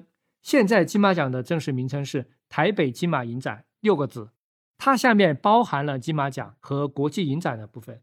但是在一九九零年那个时候，这个正式名称叫台北金马国际影展八个字，多了“国际”两个字。大陆的有关部门就对这个名字比较敏感，他觉得你是一个国际活动，那是不是就会有升旗、唱歌这些问题？李行就跑到大陆去解释这个名称是怎么来的，因为金马下面有一个影展，有很多全世界的电影，所以它这就是一个国际影展，什么什么嘛。他也提出了一些权宜之计啊，比如说你们来，万一遇到这种要唱歌什么的时候，大陆的代表可以先退场，等到结束之后再进去。李行觉得这个不是政治问题，只是一个礼仪的问题，只是一个形式的问题。哎呀，这个他就是低估了啊！我觉得这个事情不是他想象的那么简单。那李行就说嘛，“国际”这两个字，后来我们可能会拿掉。当然啊，李行不会承认是因为大陆的原因把这个字拿掉，他会说是因为自身的其他考虑。这个我们就不用细究吧。一九九零年，李行本来是想请张艺谋、巩俐的，但是这两个人当时在山西拍《大红灯笼高高挂》，来不了。李行就还请了刘晓庆和姜文，但是呢，他们又在法国。那个时候，大陆还有一个很奇怪的规定，就是大陆人去台湾不能从外国去，要从大陆出发，中间可能是经过香港的转机吧，再到台湾。所以刘晓庆和姜文也来不了。如果要从法国再回到大陆再转，就太折腾了，时间赶不上。哦，我记得崇山有一年是从法国直接去参加的金马奖，因为他是法国国籍，没有这个限制。哦，一九九零年，刘晓庆、姜文。这个信息量很大呀！那年 刘晓庆是终于和陈国军离婚了，然后下海经商，在国内是轰轰烈烈啊。对，这里就无意中的指向了另外的一个八卦线索，有兴趣的听众可以去了解一下。一九九一年，李行是又请了吴天明，但是吴天明当时因为一个非常特殊的原因，他人在洛杉矶，他没有在大陆，所以他就和刘晓庆、姜文的情况差不多。反正也去不了。再到了一九九二年，李行还不放弃，他又请了谢晋为首的一大帮电影人，这里面还有王铁成啊等等。本来已经答应去了，但是又遇到某种障碍，这个代表团没有办法在金马奖的颁奖礼期间到来，结果是在闭幕之后才抵达台湾的。至于到底是什么障碍，我查了两边的说法，大陆这边的人说是台湾的原因，台湾那边说是大陆的原因。反正搞不清楚，哎，好歹还是去了，但就没有参加金马。对，而且谢晋、王铁成他们去了台北，还探望了张学良，留下了合影。这个事儿当时在台湾很轰动。哦哦，因为王铁成当时是刚刚演完轰动的周恩来，周恩来和张学良，这是一个巨大的历史话题啊。对呀，大陆电影人连续三年都没有去成，但是一九九三年成功了。哎，这里要补充一下。之前一年，金马影展果然是把“国际”两个字拿掉了，就是他现在的正式名字六个字。我不能确定这两者是否有关系，没有人会承认的。也许有，也许没有。而且这一年不仅是金马奖的第三十届，台湾还把这一年定为电影年，所以李行搞了很多新的花样。最有突破性的就是成功的邀请了一个来自大陆的由二十九个人组成的电影代表团。这个代表团由电影局局长石方宇带队，里面有资料馆的馆长陈景亮，有于兰，有黄建中，都是重磅级人物。但是这个石方宇也挺搞笑的，他刚到台湾就生病了，就回去了。但是啊，这一年真正有挑战性的、真正劲爆的是李登辉出席了。那大陆代表团就跟金马约好了，如果李上台讲话，我们有官方身份的那几个人就在外面等。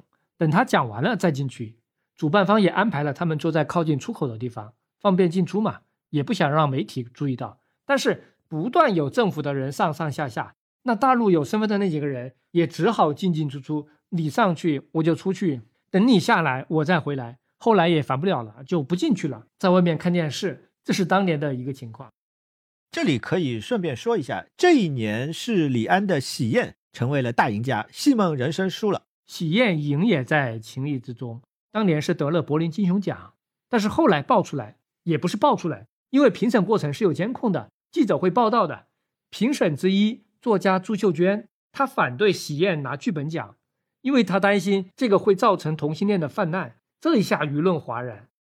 哎，我们也可以看到，就是整个社会开放之后，我们刚才也提到了，它不是一步到位的，也是社会风气要慢慢转变的。就是金马奖发生这种事情，真的也是很无语了。就确实，你当一个评审，对吧？你这种水平都可以当评审。金马奖在那几年闹的这种笑话还不少，后面我们还会讲到。总之吧，金马的这个三十周年大庆风光办完之后，李行就辞职了。有人说他独断专行，但是说实话，金马的执委会里面都是一些临时工，如果没有一个人拿主意的话，那什么事都推进不下去。而且李行办了几届，发现经验啊、文献啊、制度啊这些都没有办法传承，他就想了一个办法，就是能否脱离电影事业发展基金会，单独搞一个金马基金会。但是就遭到很多人的反对。其实很好理解，因为电影事业发展基金会后面都是一些产业大佬，有些人怕失去对金马的影响力。对，基金会背后是派系林立，连李行、王彤这种大佬都不是完全摆得平。王彤后来当执委会主席的时候，有一句名言：“我在金马上班拿的钱不够我买药吃。”基金会就是一群牛鬼蛇神，他们一直看不惯金马花钱太多，总觉得可以管住金马。但是金马其实是相对独立的运营，反正双方就是恩恩怨怨很多年。那时候李行辞职也正好是时候，因为从一九九四年开始，两岸关系呢是有点不稳定了。对，有千岛湖事件，还有一些别的大背景。哦，这里有一个两岸电影交流的小八卦，虽然跟金马没有直接关系，但是挺好玩的，我还是讲一下。那个时候有一个珠海电影节，是针对两岸三地的电影来评奖的。办的第一届，他们找了十三个评委，其中大陆七个，香港三个，台湾三个。从这个比例，你有没有发现什么奥秘？很明显啊，大陆评委超过了半数。对，也就是说，只要大陆七个人投票一致，那就可以操作结果啊。结果确实内定了。当时上面想定《凤凰琴》，就是一个民办教师的农村教育题材，但是投票的时候，黄建新的背靠背脸对脸赢了。这是怎么回事？就算港台的六个人全都投背靠背脸对脸，他也赢不了啊！所以大陆的评审一定是有人叛变，一查就查出来了，是北京电影学院的教授郑洞天。后来一回去，郑洞天就被撤销了北京青年电影制片厂厂长的职务。刚烈啊！真没想到郑洞天这么刚烈。哎，不对呀，不对，那背靠背脸对脸，他也是大陆电影啊，有什么不行啊？他拿？背靠背的实际投资人是香港的张之亮，而且这个电影的主题是讲官场的，有一点灰暗，所以肯定不如《凤凰琴》正能量了嘛。哦，对，《凤凰琴》是我小时候看过，基本上是以主旋律电影。哎，我们还是说回金马。一九九四年这一年，金马的大赢家是《爱情万岁》，但是又爆发了巨大的评审争议，因为中影是这部电影的出品方，但是中影的副厂长王彤又是评审啊，又裁判又运动员。还有传闻说这部电影有公关评审，把蔡明亮、徐立功给气死了。还是要怪评审监控这个规则，那外界就都知道了吗？张婉婷是评审，她说梁朝伟的《重庆森林》如果拿影帝，回香港会被人笑话的。台湾的评审李天铎也说，黄建新的《五魁》这是个陕北题材，但是男一号张氏是个台湾人，他在里面完全不像陕北汉子，如果影帝给他。台湾也会笑话的，所以是什么？香港评审不想香港人得奖，台湾评审不想台湾人得奖。李天铎讲的还有点道理，张婉婷我是理解不了他的思路，他自己这句话才是个笑话。哎，但是感觉张婉婷和梁朝伟关系好像还可以。就前段时间，前两个月吧，梁朝伟在威尼斯拿终身成就奖，张婉婷就在现场捧场，前排就坐。可能他真的觉得《重庆森林》里面不行吧。反正他们俩没有合作过。台湾电影圈的内部竞争确实很激烈，跟抢辅导金一样。可能就是因为产业盘子太小了，资源太有限了，所以就抢得特别的激烈吧。一些不错的台湾电影得不到奖，后来香港的一些评委林奕华、洛风这些人，他们就为台湾电影打抱不平。在这种年年争议的背景下，台湾就有人提出来：我们是不是可以仿照奥斯卡，办一个更加主流的？让业内人士来集体投票的这样一个奖取代金马奖，这是不可能的。以台湾电影的产业基础来说的话，根本就搞不起来奥斯卡那样一个全面的和专业的学院。如果局限在台湾电影范围的话，每年也没有足够的电影来参加。而且很多所谓的业内人士，基本上都是很多年不拍戏的半退休的状态，因为每年台湾开机的电影数量实在是太少了。反正搞奥斯卡和香港电影金像奖那种集体投票是很难操作的。这年还有个事情，就是金马执委会有一个决议，就是大陆编剧、导演、演员，大陆编导演比例超过二分之一的影片，即使得到第一类国际影展竞赛单元奖，取得了准演的执照，还是不能参加金马奖。对，有这么一个限制。也就是说，当年争议很大的《霸王别姬》活着，虽然最后可以在台湾公映了，但还是不能参加金马奖。反正就是每年都有争议，然后每年都想改革，改来改去，好像也没有本质区别。一九九五年是邱福生当了金马执委会的主席，他只当了一年。哎，他当了一年，对吧？他一上去又找了那个姓李的出席，真的很无语啊，太投机了。不过邱福生和秘书长白景瑞也是有推进改革的，他们就扩大了执委会的编制，增加顾问，也改进了评审制度，搞了一个两阶段的评审制度。初选是由执委会的委员来提名，再由专业团体和电影圈外的一些文化人组成的评审团分别计分。这样的目的是让那些专业技术奖项能够体现专业人士的意见。但是你让执委会成员来作为初审来选提名，这个就非常不靠谱了。这些人都号称自己很忙的，然后就找人代看，就跟奥斯卡一样，一旦扩大之后，代看这种行为是很难避免的。所以金马奖现在搞得很严格，是把评审召集到一起，统一观看，坚决的杜绝代看这种行为。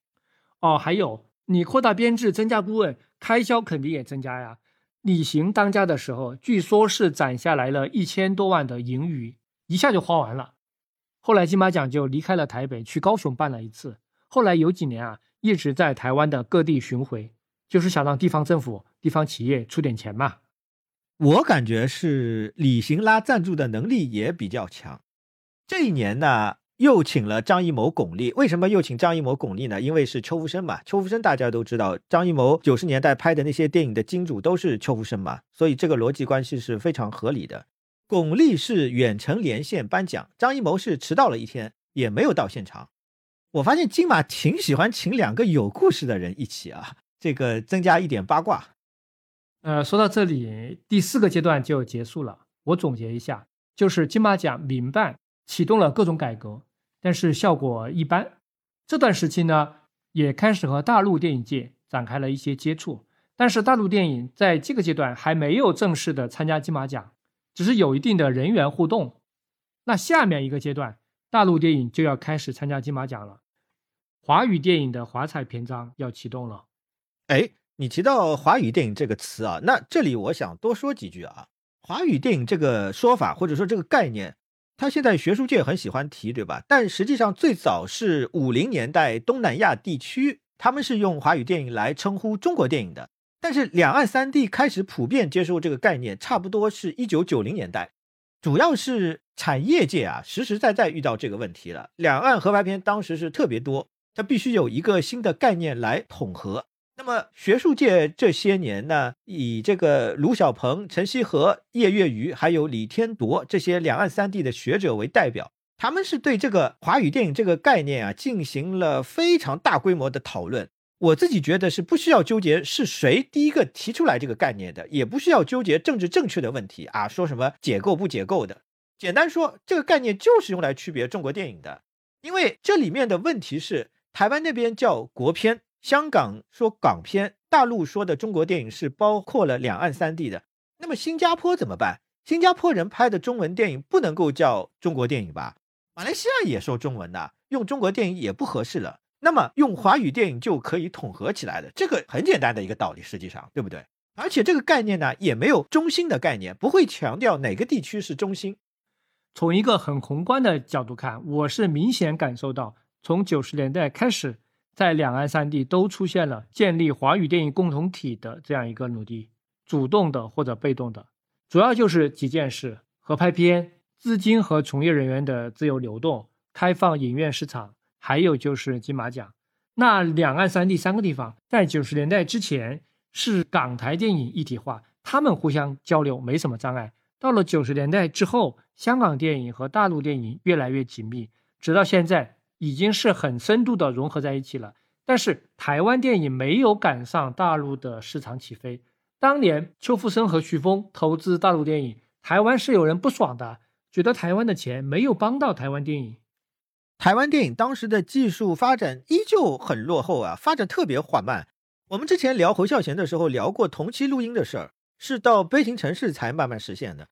这里还有个事情要值得说一下，杨德昌最早是把《牯岭街》打算拍成黑白片的，因为技术条件实在达不到才放弃了。呃，再说整合的事啊，总的来说，因为大陆对电影的特殊定位，再加上意识形态的分歧，华语电影这个整合真的很难，从很多角度都可以看到障碍。那金马奖就是一个非常好的例子。不管怎么说，一九九六年是一个非常重要的转折点。一九九六年最重要的事情当然是政治方面的事情，有一些巨大的变化正在发生。可以先说一个稍微有点搞笑的事情：当年新当选金马执委会主席的杨登魁是一个著名的黑帮人士，他因为牵连到一个棒球赌博案，他声称不信任台湾的司法，就不配合，被通缉了，流亡到海外去了。我记得这件事，侯导还说自己就是要讲义气，关键时刻要力挺。所以《南国再见南国》这个电影一开始字幕出来的时候，就亮出了出品人杨登魁，也是非常搞笑。哎，这也说明台湾没有因为他犯案就把他封杀。那他跑了金马奖怎么办呢？暂时就只能全权委托基金会的董事长徐立功了。为什么说一九九六年是金马的转折点？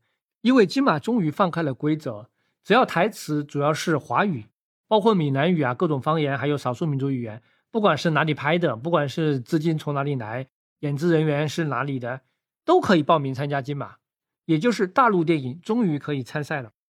金马也是不得不放开，有两个非常重要的因素，一个呢是香港马上就要回归了，香港电影不能够再作为台湾统战的对象了，金马奖转型是势在必行。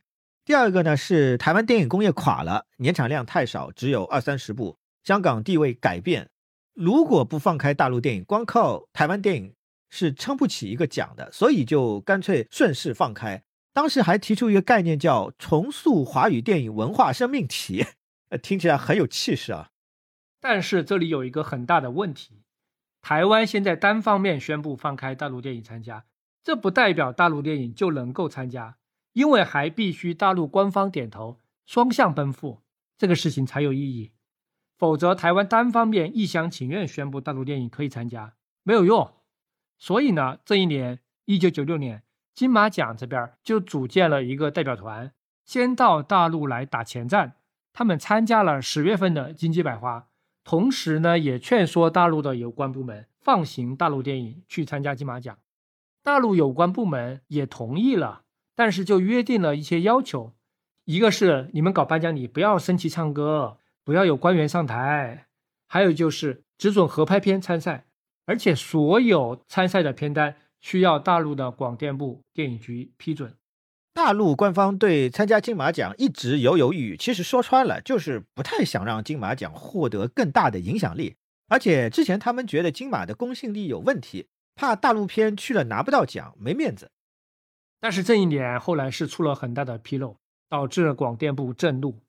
因为他们在金马公布提名名单之后，发现这里面有《阳光灿烂的日子》，广电部就说：“哎，你们公布提名，怎么不先给我们看一下呢？我们不是说好了吗？要先给我看一下的。我们没有批准《阳光灿烂》去金马呀。那为什么他又报名了呢？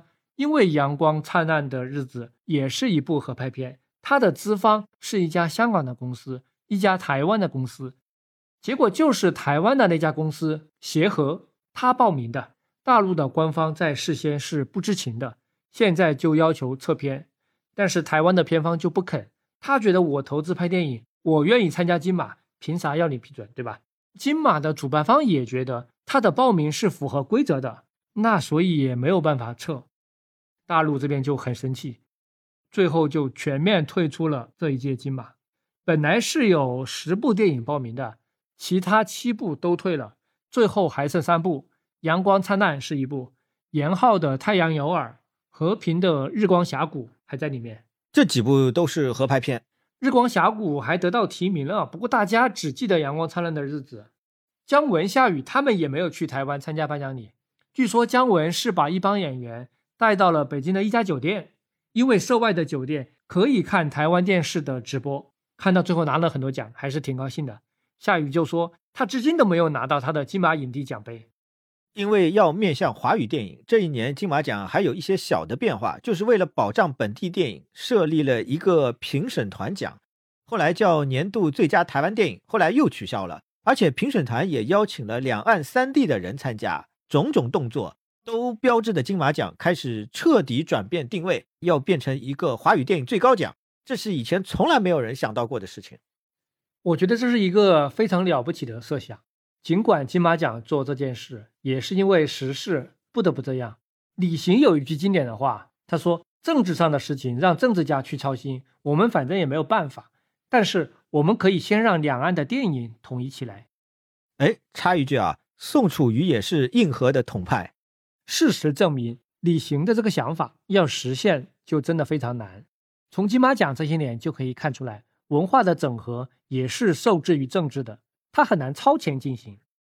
一九九六年是初步尝试，第二年金马是废除了实施了三十多年的奖励优良国语影片办法，也就是把金马的宗旨彻底修改了，正式的把金马奖定位成全球华语影片竞赛。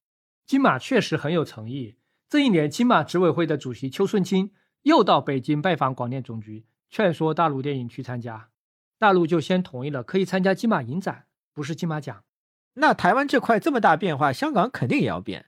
就那个成立于一九五四年的港九影剧自由总会，简称就自由总会嘛，在这一年终于完成了所谓的历史任务，寿终正寝，没有意义了。台湾电影都可以去大陆取景了，那这个协会原来的政治功能就不需要了。也就是在当年的五月，这个协会改名叫香港电影戏剧总会。我补充下，这个总会的功能以前就是帮台湾当局在香港做电影审查、做政审的。时间到了一九九七年，大陆电影还是没有参加金马奖，因为台湾电影产业基本垮了，香港电影横扫金马奖，《甜蜜蜜》、香港制造、南海十三郎。台湾电影主要是蔡明亮的《河流》入围，结果《河流》被评审侮辱，说父子乱伦，什么乱七八糟，全军覆没。这一年金马的问题是。他又恢复了一轮评审制，因为之前用两轮的办法争议很多，所以想改回一轮吧。那就从头到尾就是十五个人决定入围名单，决定最后的获奖者都是这十五个人。你看金马奖的制度就是这样，来回横跳，改也不行，不改也不行，改了白改。结果蔡明亮气坏了，下一年动本来是要参赛的，就退赛了，被金马执委会处罚三年不准报名。一九九八年是非常混乱的一年。蔡明亮退赛的一个原因是他觉得怎么评审又是去年那几个人，他简直要崩溃了。他觉得去年已经被侮辱了嘛，难道又要被侮辱一次？所以就不想参加了。但是台湾的电影圈确实太小了，蔡明亮电影的主要出品方一直是中影，河流就是。但是中影的董事长邱顺清当时就是金马执委会的主席，所以也是自己人。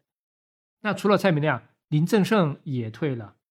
林正盛是跟出品方说不要给我报导演奖，再加上前两年麻将杨德昌也说了要退出金马，哦，这一年甚至还有两个评审退出，就有人提出抗议，说金马的执委会委员和基金会董事怎么人员都是重重叠叠的，要求改组。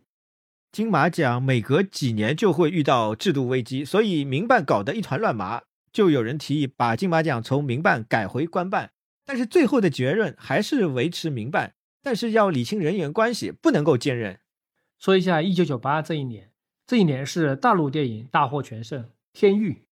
但是这个又是一部禁片啊，《天域》和《阳光灿烂》的情况还不一样，《阳光灿烂》是一部在大陆正常公映的电影，只不过电影局没有允许他参加金马，是合拍方报的名。《天域》更严重一点，他在大陆都没有上，这是一部标准的地下电影。他去金马的性质。就相当于私下参赛了。陈冲拍《天域》，然后到柏林金马违规参赛，他也是受到了三年禁拍的处罚。所以金马虽然放开了大陆电影，但是大陆官方并没有开绿灯，还是不能光明正大的参加。一九九九年，金马干脆就废除了一个形同虚设的规定。之前的规定是，大陆电影只要获得大陆有关单位的许可，就可以来参加金马。但是金马一看。那天域这样的禁片、地下电影都来了，那我还管你那么多干什么？对不对？就把规定改成了：我是来者不拒，大陆电影只要报名我就收。至于你这个电影是不是得到批准，跟我们是没有关系的。这个报名规则是废除了，但是执行起来也没有那么简单。马上两千年，金马影展就邀请了娄烨的《苏州河》，是影展，不是金马奖。但是大陆的部门就要求金马影展撤掉《苏州河》，因为《苏州河》是地下电影。这个时候呢，正好赶上李行又回来当执委会主席。李行是不想破坏他多年经营的大陆关系，就把《苏州河》的三场展映去掉了。这里还有一个原因，就是当时大陆的官方和金马的关系又开始缓和了，所以大陆官方也主动推荐了三部电影到金马影展。这里面就包括主旋律的《我的一九一九》，包括冯小刚的《没完没了》，并且答应将来是可以来参加颁奖礼的。所以李行就觉得大局为重吧，就把苏州河取消了。这件事儿呢，可以说明金马奖和大陆官方的关系这段时期有摩擦，互相之间保持着一定的距离，但是也有接触，没有翻脸。可以顺便说一下，金马奖和岛内政治的关系在二零零零年前后也处于一种调整的状态。李行回来当执委会主席后，开始推行一个叫“三不”的政策。就是欢迎台湾的政治人物出席金马奖典礼，但是不上台、不致辞、不颁奖，就形成了这样一个不成文的规定。之前那个姓李的都去过两次金马奖，连战也去过一次，确实也带来一定的麻烦。尤其是一九九五年那次，搞得很不得人心，安检过程非常复杂，女明星的手提包全部都要倒在托盘上检查，又是穿着高跟鞋排长队。而且这个姓李的其实就坐了一会儿就走了，留下了两百个空位，非常尴尬，给电视转播也带来了影响。我觉得这种麻烦在很多层面上有岛内的，也有大陆方面的。既然金马奖从九六九七年开始定位成想做泛华语地区的电影奖，那就不得不考虑一个问题：是泛华语地区存在很多复杂的政治问题。其实不是电影奖本身真的就不能请政治人物。你看，全世界的各种艺术活动也好，电影颁奖也好，有政治人物出场是常见的，奥斯卡也有，纯粹是因为华语地区情况太特殊，如果政治人物参加进来，就没有办法摆平，所以金马奖确立了这么一个原则。矛盾最集中的爆发是二零零二年第三十九届颁奖礼是在高雄举行，这一届啊，举办之前和举办之后，金马奖都遇到了很大的危机。举办之前就有立委说，台湾电影在金马奖拿不到什么奖，办它来干什么？那新任的新闻局局长叶国新就把金马的预算冻结了，导致很多前期工作没有办法进行。侯孝贤当时说，宁可把辅导金停了，也要保住金马奖。哎，侯导对金马真的是爱恨交织。后来叶国新找了侯孝贤、朱延平一帮人去开会，最后决定还是照办，钱还是照给。不是新闻局突然大方，是因为高雄出钱了。因为高雄市政府赞助了一千万台币，对外吹嘘是一千五百万啊。为啥赞助呢？他就是想通过金马晚会的转播来促销高雄的市政和市长形象。因为马上高雄要改选了，说白了，这个钱等于是谢长廷追求连任的一个巨额公关费。然后他们也想请陈水扁出席，这个就造成很大的混乱。前一年的影帝刘烨就是蓝宇得奖的，影后秦海璐是柳莲飘飘得奖的，都是大陆人。一看这个情况，都找了借口想来躲避给这一届当颁奖嘉宾。那这一届提名的周迅是香港有个好莱坞，还有天下无双的小燕子也都临时放弃了行程。再加上高晓松的那时花开提了名又被拿下来，这个就造成了很大的混乱。对。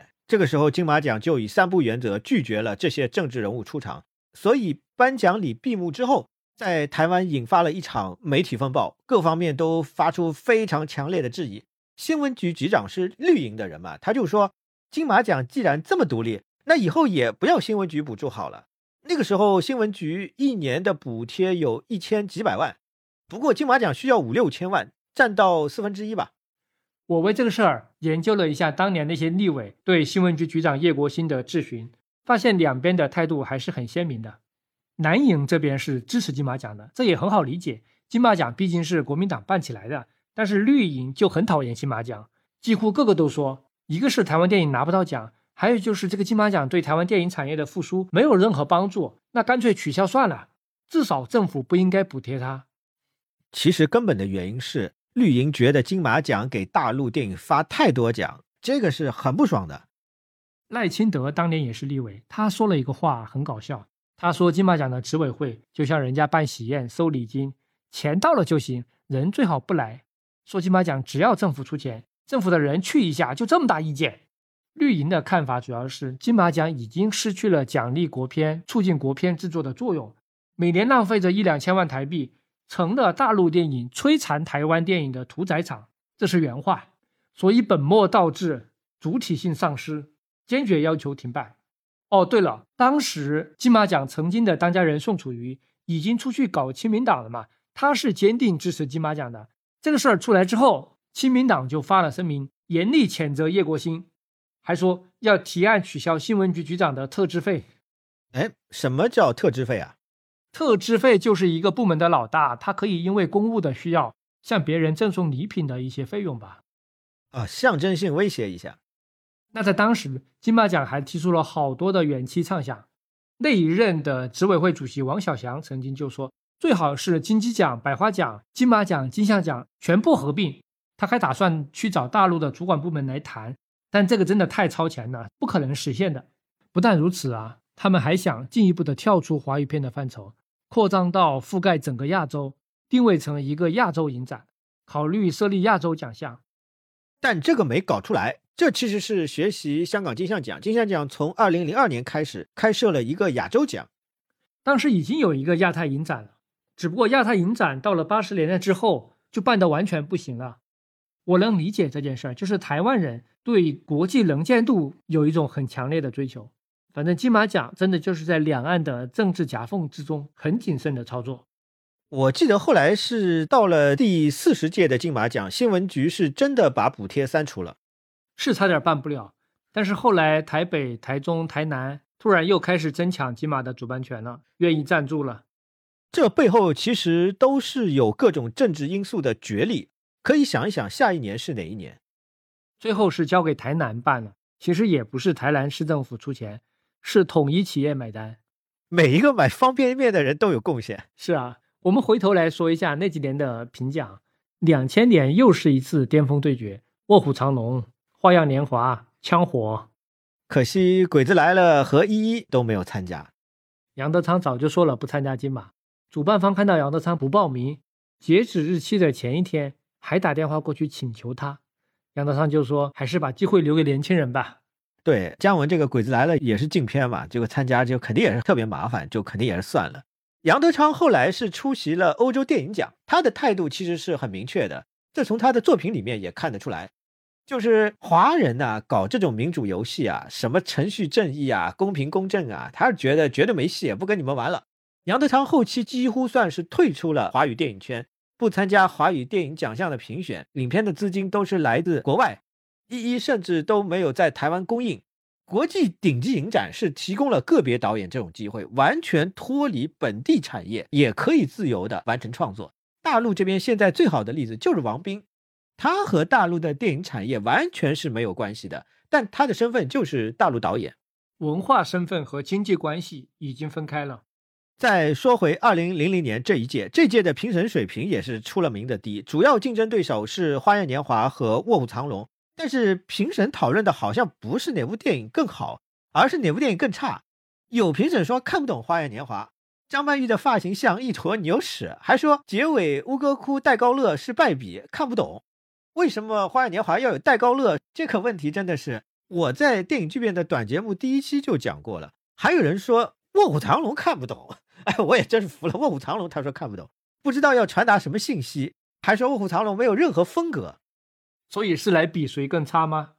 这一年是有一部合拍的大陆片参加的，就是《西洋镜》，提名还很多，但是没有得什么奖。我觉得要强调一下，这几年虽然偶尔有一些大陆电影。大陆演员参加金马奖，但都属于特殊的例外情况，因为截止到二零零三年，大陆官方并不允许任何大陆电影报名金马奖，都是地下电影，或者说所谓的违规参赛。比如二零零一年的《十七岁的单车》就是一部地下电影，是焦雄平的极光电影公司出品的。焦雄平那个几年也是想利用国际资金整合一下两岸三地的艺术电影。出了《蓝色大门》啊这几部电影。不过十七岁的单车提名很多，最后结果是全军覆没啊！气得焦松平又要抵制金马奖。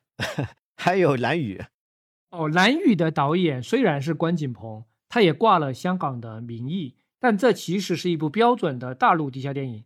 关于蓝宇的幕后故事，很多影迷都很熟悉，这里就不说了。还有二零零三年，王景是参加了，这个也是地下电影，王宝强还得了新演员奖嘛。二零零三年呢，是《无间道》大丰收的一年。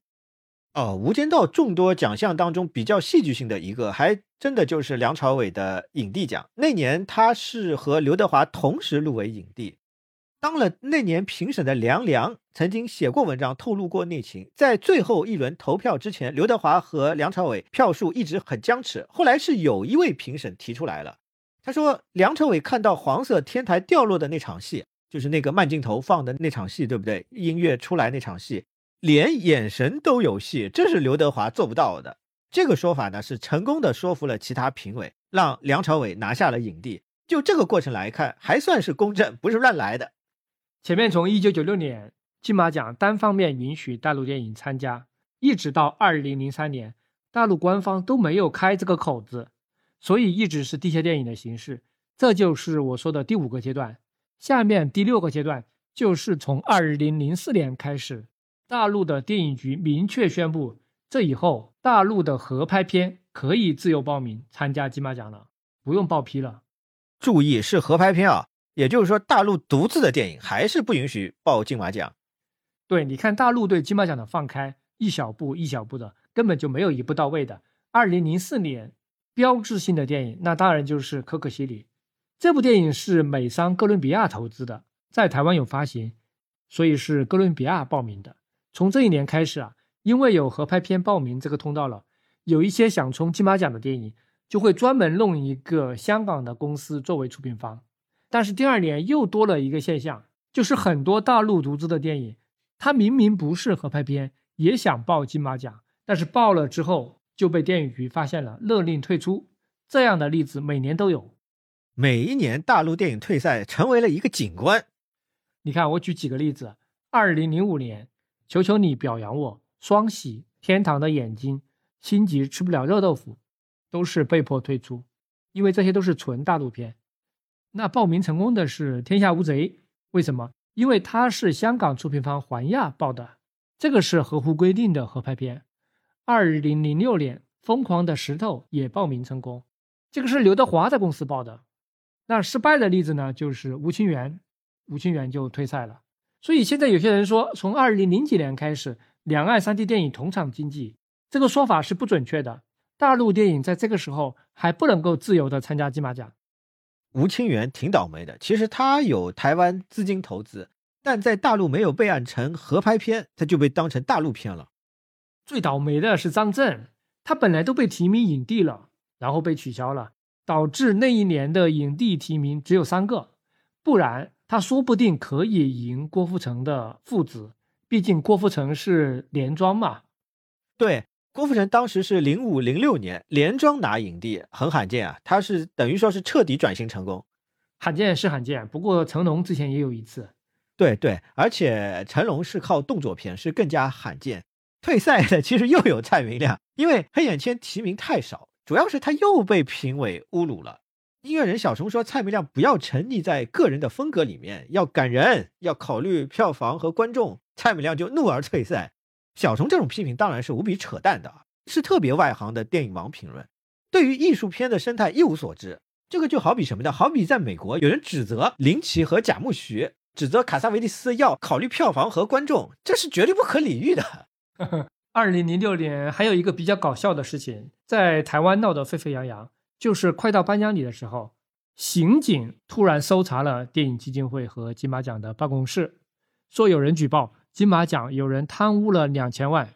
结果最后查出来是什么情况呢？算是一个乌龙吧。因为金马奖执委会它不是一个法人机构，所以它没有办法开对公账户，它的收支都是从电影基金会走账的。但是呢，也有一些日常的流水，比如说发工资啊。就是让会计存到自己个人的账户，再发给每个人，这个确实有一点不规范。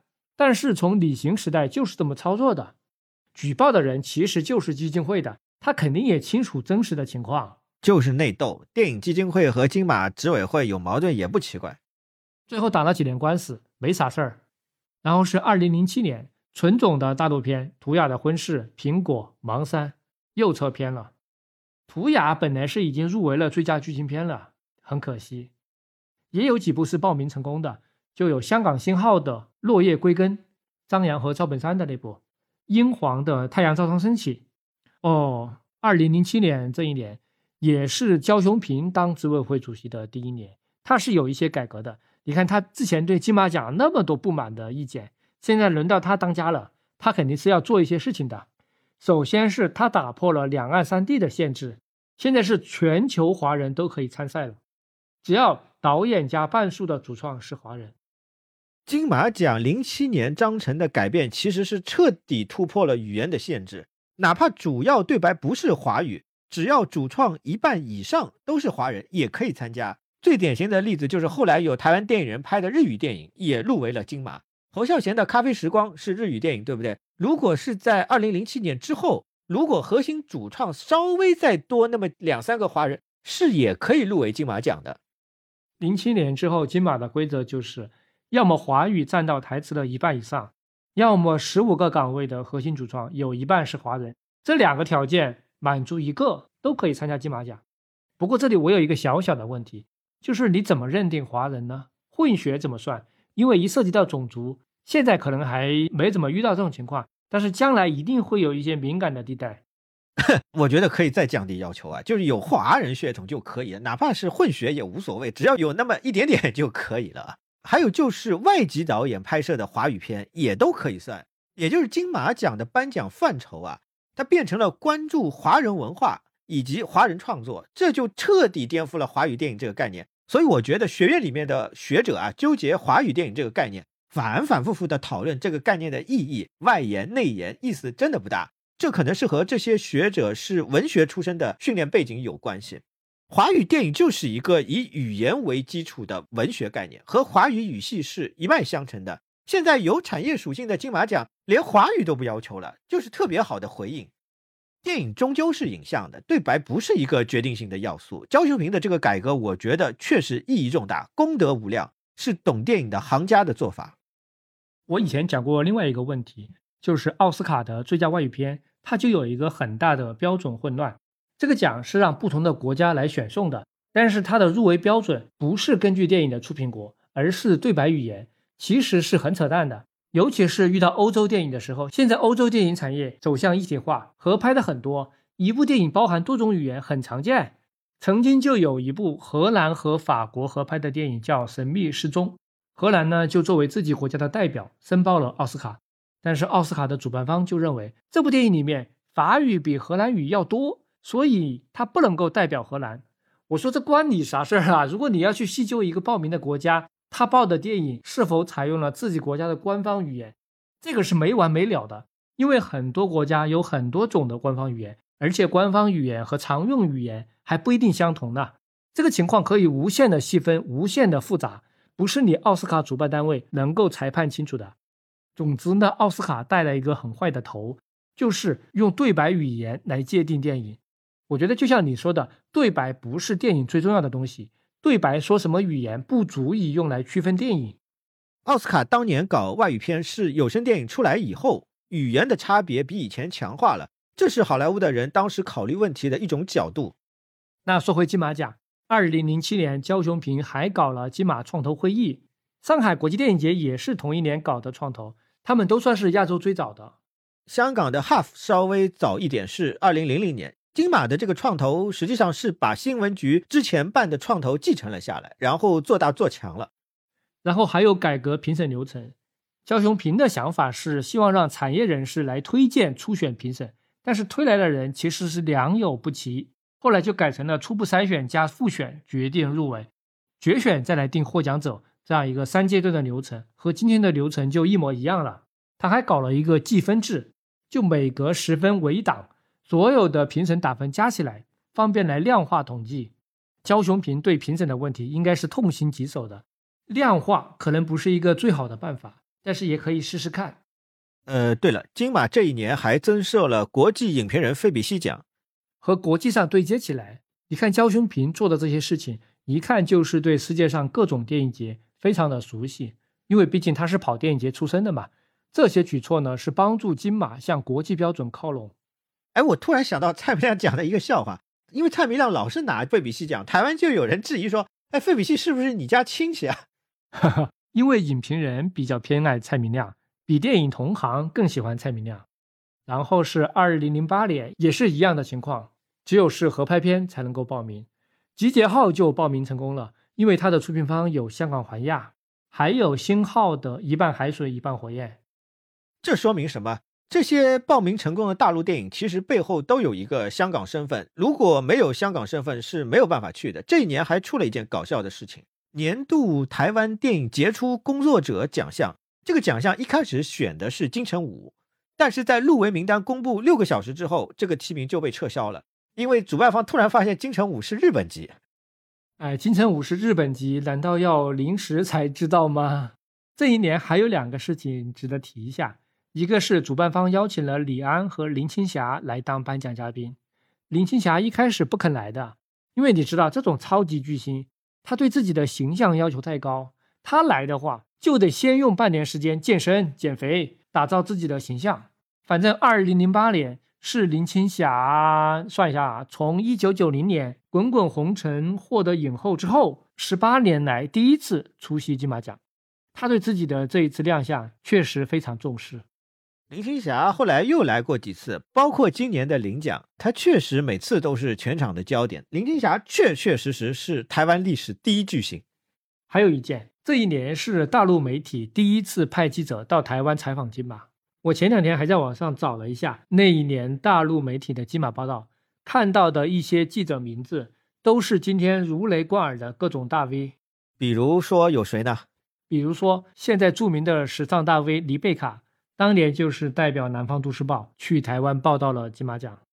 二零一零年之前入行的娱乐记者、电影记者，也包括编辑，很多很多，后来都是其他领域的牛人。对，太多了。刚才说这几年大陆电影参加金马奖都有香港身份，最典型是二零零九年广虎的《斗牛》，这看上去是一部大陆电影吧？但其实它有一个出品公司，是广虎在香港新成立的虎翼天下。这个虎翼天下历史上就出品过这么一部电影，我怀疑啊。他有可能就是为了获得合拍片的资格才进行的这样一个操作。这一年的《疯狂的赛车》也是合拍，梅兰芳也有港资，还有李米的猜想是骄阳投资的。呃，这一年蔡明亮又复出了，反复被侮辱的蔡明亮又复出了，脸还是报名了。他之前说再也不报名金马奖了，但是呢，这次呢，是因为侯孝贤出任了执委会主席，他说要给侯导面子。侯导当主席也做了很多工作。他在创投弄了个百万首奖吧，这个影响力比较大。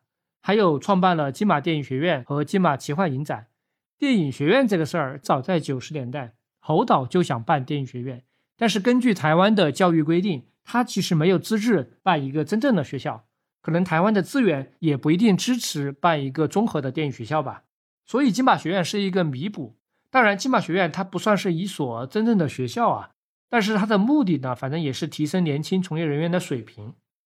呃，这里面啊，侯导是受到了釜山电影节的启发。釜山之前搞了一个亚洲电影学院，还请侯导过去当院长。侯导觉得这个不错，就搬到了金马。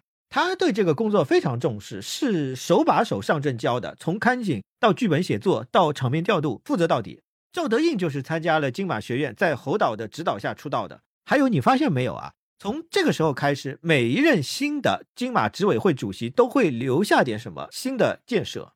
确实是的，后面张艾嘉当主席，他是做了青少年观影团，给孩子上电影课；李安是做了经典影展和大师课。现在李平冰上任之后，还需要再看一看。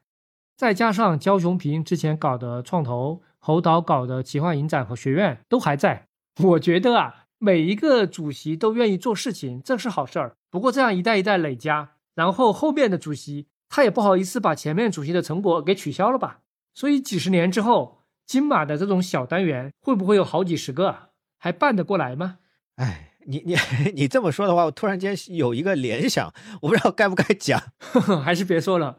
我知道你要说什么。二零零九年倒是还有另外一件事情值得说一下，和侯导就任金马执委会主席差不多同步，朱延平成为了电影基金会的董事长。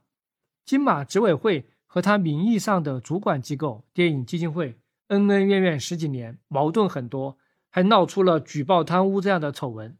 因为这个基金会的董事长职位，最早期是新闻局局长兼任，后来徐立功当过一段时间，然后一直是被一些片商啊、投资人啊把持。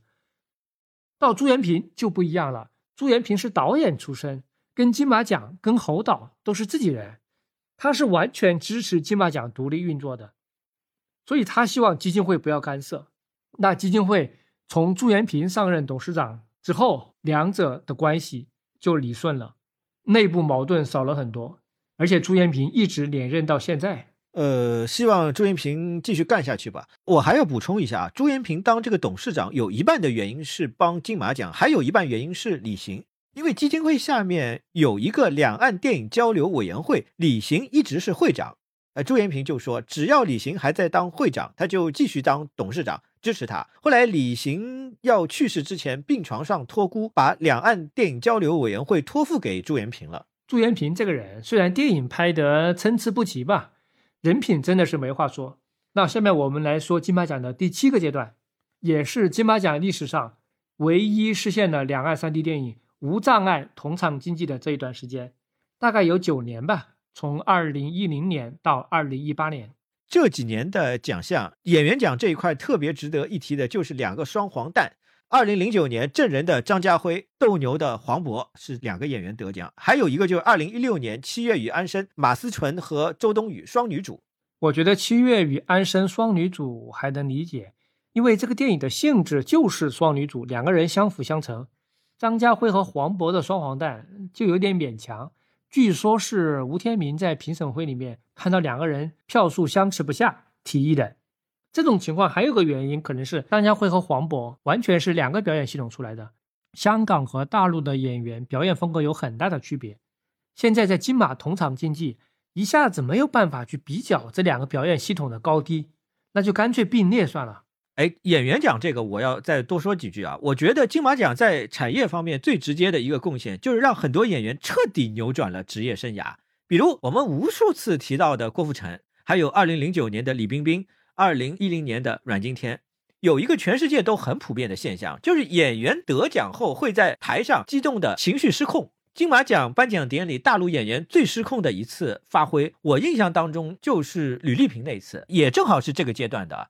这个倒真的不是作秀，一个原因呢是演员比较感性，都是情绪动物；还有一个原因是演员真的是特别特别需要奖项，一个奖项就能够改变他的职业生涯。连梁朝伟啊这么资深的演员，今年在威尼斯颁奖现场都失控了，哭得稀里哗啦的。说个题外话，你知道吧？很多演员为什么喜欢弄一些野鸡奖来装点一下？你觉得他不知道那是野鸡奖吗？其实他是知道的，但是只要是奖就行。只要能够放在履历里面，不是空荡荡的就可以。对于中间级别的演员来说，就是这样。就是演员最喜欢什么影帝嘛，影后嘛，前缀有个什么前缀就可以了，什么奖影帝影后，反正那导演就很少出现这种情况了。很多电影本来就获得了巨额的票房，已经圆满的完成了任务，奖项不过就是锦上添花。那艺术片的导演就更爱装逼了，美国人给戈达尔一个奖，戈达尔非但不感谢，反而反过来黑你半天，你们有什么资格给我颁奖啊？那来说，二零一零年这一年就有很多的纯大陆电影，没有合拍片身份的纯大陆电影报名了金马。除了唐山大地震算是合拍片，其他的比如《决战大马镇》《团圆》《观音山》《纨绔青春》，还有刘杰的两部《透析》《碧螺雪山》，都是纯大陆片。你看，一下子放开之后，来了这么多大陆电影。唐山大地震还出了个后续新闻，就是徐帆提名最佳女主角没有获奖，没有获奖倒也没有什么，关键是当年的金马评审团主席黄建业说徐帆的表演表达过显猛烈啊，这原话啊，表达过显猛烈。那当时的冯小刚还是小钢炮啊，他就不干了，特地发了一条微博，指名道姓的驳斥黄建业，说了一大通，最后还来了这么一句：您可以不喜欢，但是别假装内行。黄建业也有点冤。他只是转述其他评审的意见，还没有完啊。冯小刚后来在二零一五年凭借《老炮儿》拿了金马影帝，那次他人都没有去。哎，当时就有媒体说金马奖还是公正，但是这件事怎么说呢？也不知道，正好是赶上了啊，稍微有点问题。二零一五年评审团的主席是陈国富啊，陈国富和冯小刚的关系算自己人呢。后面还有，他二零一六年我不是潘金莲拿了最佳导演，这一次他是去领奖的。金马对冯小刚真的一点不差。因为冯小刚不被大家认为是一个拿奖的导演嘛，都认为他是一个票房导演嘛。那金马奖就给了他一个演员奖，一个导演奖，这真的是很厚待了啊。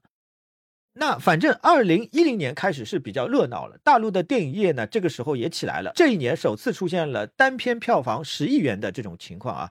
更重要的是，萎靡了二十几年的台湾电影开始复苏了。标杆就是二零零八年的《海角七号》，那创造了一个空前的票房神话。这个电影好像是把台湾人对于历史那种压抑了几十年的激情都释放了出来。再之后，那些年我们一起追的女孩、《赛德克·巴莱》、《猛侠》，包括那部棒球片都陆续跟进了。那今年的关于我和鬼变成家人的那件事也是卖座大片，这些电影也都入围了金马奖，有的还直接拿下了最佳电影。哎，我觉得这批电影。和八十年代初的新电影是可以在某种程度上比较的，虽然从电影的形态上区别很大，但是都有某种新的本土性在酝酿。粗糙一点的说法，新电影时期的本土性是一点零版本，刚才说的那几部是二点零版本。我觉得是这两个版本所要对照的那个外部意识，所要挣脱的那个外部意识已经不一样了。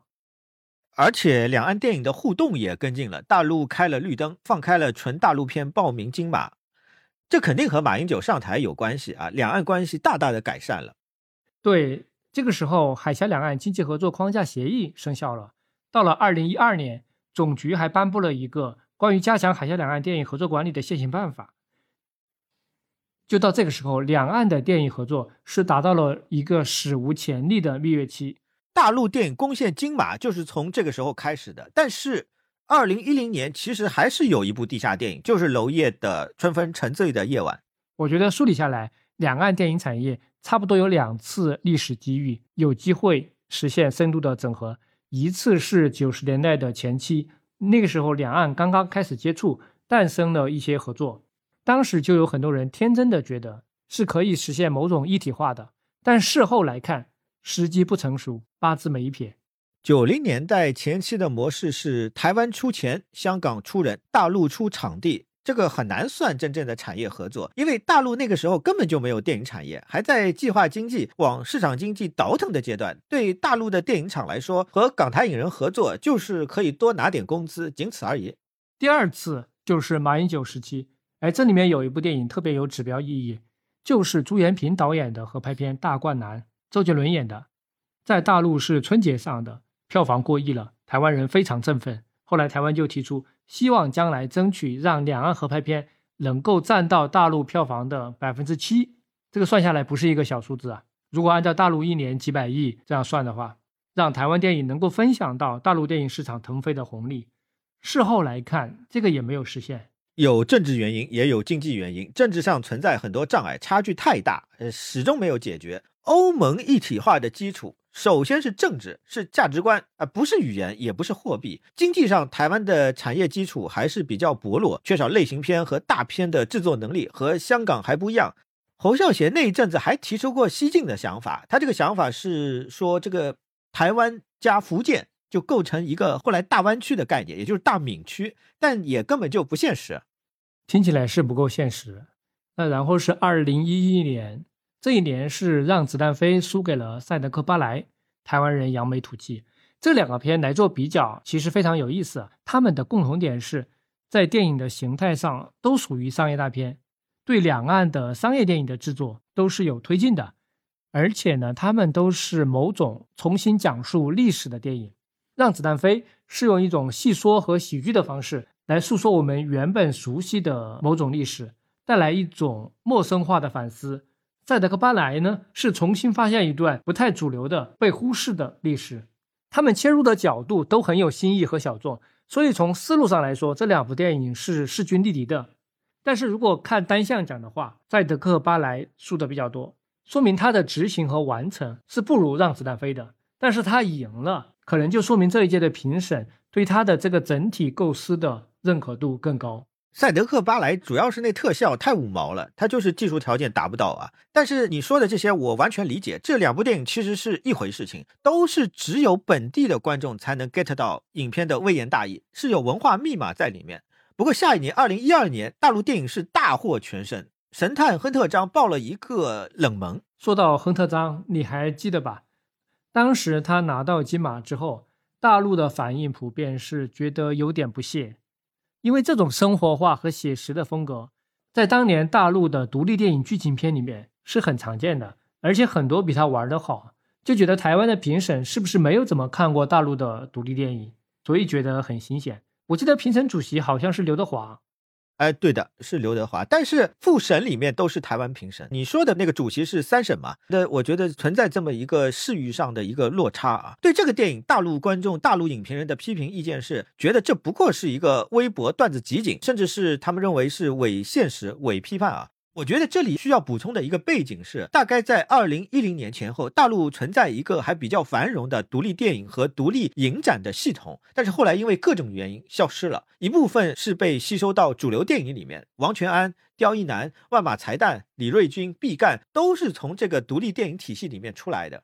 大陆的这个独立电影体系里面，剧情片这一块比较容易和主流电影融合吸收，但是纪录片比较难，有题材的原因。也有纪录片本身的难处，不过大陆的独立纪录片之后是一直在参加金马的，有几年是碾压式的横扫，因为纪录片这一块大陆的优势远远大于剧情片。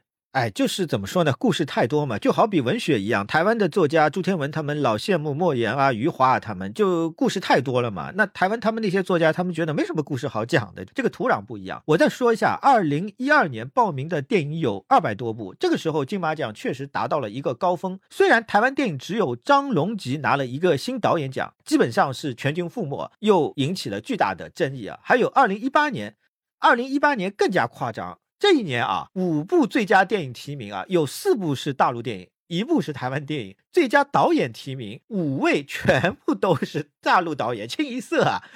那台湾人确实也有话说，对不对？花钱办一个奖，让大陆电影、香港电影风光，对我们有什么意义呢？这到底是金鸡奖还是金马奖？我觉得，如果坚定了你要面向整个华语电影，而且评审过程又是公正的，就必须接受这种结果。如果希望扶持本土电影，强行把奖留在本地，那就根本不应该有面向华语电影的企图，因为大家会对公平性有疑问。那那个时候，虽然台湾电影拿奖少，但是金马奖的影响力打出去了，它的公正形象提升了，金马奖成为华人之光，那同样也是台湾值得高兴的事情吧。反正是有得有失。哦，这里我还想特别讲一点是啊。金马奖被吐槽不公正，被吐槽给大陆电影人太多奖，里面有一个比较重要的原因是得奖电影台湾观众看不到，这和金马奖特殊的机制有关。奥斯卡是入围名单必须在美国公映过的，观众只要想看都能看到。欧洲三大电影节的入围电影基本都是世界首映，最多就是在出品国本国公映过。金马奖是两种情况都有，有的电影是公映了，有的电影是没有。而大陆电影在台湾电影上映是很困难的，到今天都是这样，一年只有十个配额。现在的规定是，如果大陆片得到了金马奖的最佳影片和最佳导演奖，可以不受配额限制。这稍微有点小气啊。我觉得应该是只要获得了提名就可以不受配额限制吧？这个限制真的没什么意义，没什么道理。因为台湾对全世界的电影都放开的，只有对大陆电影是有配额的，这是很多年的历史问题。台湾电影很多规则都修改了，大陆片配额这一条始终没改，我是觉得有点匪夷所思。对很多台湾人其实也不赞同这个规则，也是因此得奖的那些大陆电影，台湾观众真的很可能就没有看过，然后就开始吐槽了。我觉得金马奖最愿意展现公正的案例，就是我们开头最早提到的二零一三年的第五十届那一届金马奖，把最佳电影给了新加坡导演陈哲毅的《爸妈不在家》，而且啊。要强调的是什么？不是说那一届很弱哈，没什么强片，恰恰相反，那一届特别强。入围最佳电影的是什么？贾樟柯的《天注定》，王家卫《一代宗师》，蔡明亮《郊游》，杜琪峰《独占》，完全可以说是金马奖竞争最激烈的年度之一。全是大师。我觉得如果有人事先要来竞猜结果的话，肯定会首先把陈泽义排除掉。那李安把控的陪审团是让一个新加坡的新导演的第一部长片拿到了最佳电影，等于是向整个华人电影圈宣示了金马奖是超越两岸三地的电影奖。哎，你发现没有？李安每次当评审都会超出大家的预期。对，而且好像大家觉得也可以这样子啊。大家也没有觉得你这个好像是为了怎么样而怎么样啊？那这个确实是本事。另外，如果我们再回头看这个阶段的金马奖，还有一个特征，就是对大陆独立电影的反复肯定。大陆电影业在这个阶段是狂飙突进，但金马奖给了独立低成本电影大奖，张大磊八月拿了最佳电影，毕赣的《路边野餐》拿了最佳新导演。如果没有发生后面的事情，我觉得这个趋势肯定会再延续下去。从二零零几年到一几年。我觉得金马奖很难说它有一个固定的评奖标准，它是来回摇摆的。因为这些年的华语电影也处在一个逐渐分化、各种细分赛道都在突飞猛进的阶段。这里面有制作精良的大片，也有本土的社会性突出的题材，也有小众的先锋的艺术电影。应该说都赢过《投名状》《当爱来的时候》《赛德克巴莱》《八月》，他们是区别很大的电影。但是有一个特点是。这个阶段在金马奖表现比较好的大陆电影，那种产业向的还是偏少，严格意义上的艺术电影比较多。但是不能说金马对大陆电影的产业起飞视而不见，金马恰好起到了一个互补的作用。前些年大陆的艺术电影繁荣，某种程度上也是整个产业繁荣的连带效应。但是这些艺术电影拍出来之后，在大陆的市场系统里面，暂时得不到积极反馈。金马的存在也是很多人的希望嘛，这个道理其实很容易理解，因为商业片获得奖项肯定一定不能只是只有票房，一定是除了票房之外得有点其他的特殊的东西，要么是社会人文关怀，要么是作者风格。刚才说的《让子弹飞》就是超级卖座片，但姜文的电影嘛，肯定会有别的东西。除此之外呢，这个阶段的大陆商业片入围呢还是有的，不是说没有啊。我不是药神，在大陆卖了三十多亿呢，也入围了呀。这个片子就是成长电影，小人物变成大英雄的电影，还有强烈的社会议题。冯小刚的《我不是潘金莲》也入围了，这个片子也卖了将近五亿，但不能说不商业，确实是有的。那台湾电影在金马奖的表现，主要是靠某些题材上的突破尺度比较多，然后就是本土电影独有的情感共振、历史的现实的方方面面。那香港电影主要是。集中在个别的老牌大师身上，许鞍华、杜琪峰、王家卫，主要是这几个人体现了一定的存在感，但是也没有拿到最大的奖。金马奖是特别青睐许鞍华的，他这个提名啊、得奖啊实在太多了，应该是最多的一位香港导演。我觉得这个阶段金马奖对港片的处理啊，我个人感觉是有点失误的。最典型的是《寒战》。这个电影只入围了演员奖和最佳新导演的提名，但是这个电影绝对是最近十年最重要的香港政治电影之一啊！还有邱礼涛居然从来没有获得过金马奖提名。这个《拆弹专家》系列、《扫毒二》这两个电影是非常明确的直指现实议题的电影啊！不知道是片方没有报名，还是金马奖视而不见，没有 get 到邱礼涛的表达方式。呃，不对不对，《拆弹二》《扫毒二》应该没有报名吧？你查一下它的年份就知道了。哦，好吧，好吧，那香港的新人作品这几年入围的是《树大招风》《踏雪寻梅》，呃，《树大招风》也算是银河系的，这个没啥好说的，理应入围。还有一部电影是《一念无名》，还有曾国祥的《七月与安生》，这个电影进去了，这个电影进去是应该的，水平确实是相当可以。但是这部电影其实是大陆题材电影。这里还有个数据：二零一零到二零一八年这个阶段，金马奖所有获得新导演提名的片子，台湾二十一个，大陆十五个，香港只有五个，这个比例是相当悬殊的。当然，这个阶段香港出来的新导演可能是少点，但也不至于差这么多，有好几个是可以入围的。台湾入围的有一些是滥竽充数。哎呀，反正。我个人是觉得，我希望是我的错觉啊。就总的来说，我觉得合拍片时代开始以后，金马奖对香港电影的关注度是不如以往了，是有这个现象。不过，二零一九年之后就是一个新的转折点了，也就是我说的第八个阶段，大家都需要重新的来对焦，金马要重新调整坐标系，面向全球华人世界，尤其是东南亚。历史上，东南亚华人是把台湾视为一个文化枢纽的，很多影视音乐人都是到台湾发展。电影方面最突出的就是蔡明亮嘛。特别是马来西亚的华人，蔡明亮就是马来西亚的。现在台湾电影学术圈、电影理论研究这块比较突出的中生代学者孙松荣，他也是来自马来西亚的。马来西亚不光是电影啊，整个文化圈都是围绕台湾为中心的。马华文学这几年在大陆的影响力也很大，张贵兴、黄锦树、李子书的书都在大陆出版了。这些马华作家。包括最早一代著名的武侠小说家温瑞安，他们的著作主要的出版地都是台湾。其实啊，如果说文学这一块往大了说，大陆以外的海外华文文学主流的话语权都是被台湾的文化系统掌控的。当年王朔去美国后就发现了这点，他说他的中文在美国根本就吃不开，因为那边的中文系统主要是以台湾的所谓国语系统为正统。王朔什么时候去的美国？九十年代吧。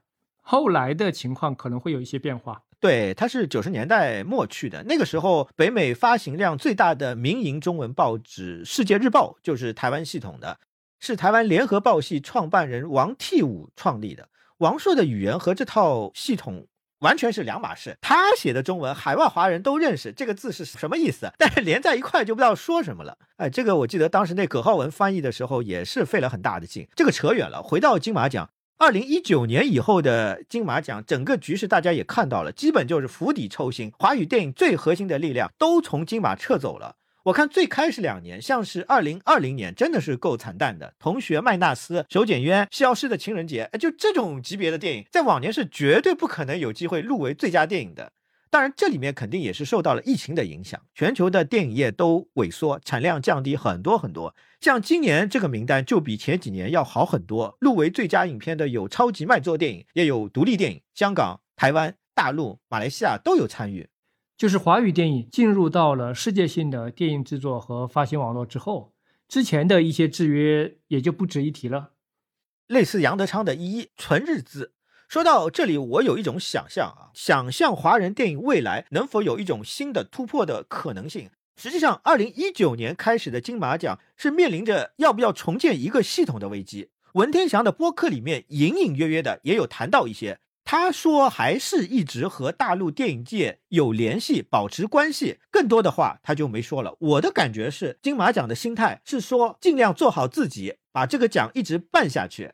同时等待局势产生变动，就像一九九六年阳光灿烂的日子强行参赛之后，双方的关系其实没有断绝。但我的想法是，二零一九年之后，金马奖是不是能够再造一个系统？这个系统和九零年代之前其实有一点像。冷战年代，大陆电影是关起门来自己搞，海外的华语电影系统是港台加东南亚华人区加欧美唐人街，这个系统的中心就是港台。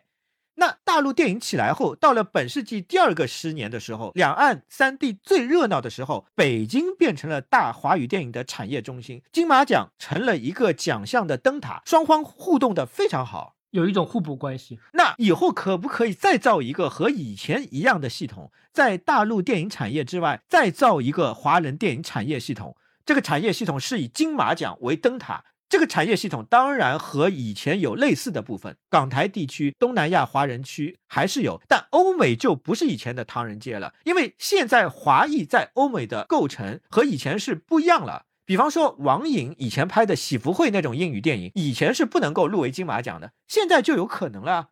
再有像王子异，别告诉他这种电影，现在是完全具备了入围金马奖条件。哎，你别忘了，还有《瞬息全宇宙》。我不知道有没有人计算过它的中文台词比例。假如能够达到百分之五十的话，它理论上是可以参加金马奖的。这种电影将来可能会越来越多，因为现在欧美电影圈也比较重视身份政治，华人的增量是越来越大的，华人在海外的融合也越来越成功。这个局面是以前没有的。对啊，过去的这几年金马奖统合。东南亚华人电影已经挺有成就，但是北美华裔那块还没有太大动静，这个完全可以期待。我想北美华裔的能量如果在影视圈释放出来，可能是会非常惊人的。有一年入围金马奖的电影《美国女孩》啊，这个电影的导演阮凤仪虽然是和李安一样的台湾留美背景，但电影本身讲的还是台湾故事啊。还有个别的像黄金甫这样的导演，他居然去台湾发展了。余文乐也长期待在台湾，他到现在都没有回归电影业，也是有点奇怪。哎，迁到台湾的香港电影人不少，京都的黄启林就去了。当然，每个人的原因还不一样。余文乐可能因为他老婆是台湾人吧，这一点特别有意思，是某种意义的复古。因为华语电影上个世纪后半叶的辉煌，金马奖前三十年的竞争，就是台港两地互动交流共同造就的结果。哎，我是最近才刚刚意识到啊，牟敦芾和邱光健原来都是四九年从大陆去的台湾。后来再从台湾去的香港，我本来一直以为他俩是香港电影人，因为邱光健是一直和关锦鹏合作的嘛。还有我们刚才提到好几次的影评人黄建业，他其实是香港人，他是在香港中学毕业之后考到台湾文化大学，之后在台湾落地生根当影评人、教书艺人。但是九七以后，尤其是再后来。当北京成为大的华语电影中心之后，台港两地的互动就少了很多，都到北京来了。那最近几年又有很多香港人去了台湾，除了刚才我们提到的几位之外，还有黄色也去发展过，但不太顺利，现在又回到了香港。陈奕迅的御用作词人也定居了台湾。总之啊，未来的趋势，台港两地的再次互动还是存在某种爆发可能性的。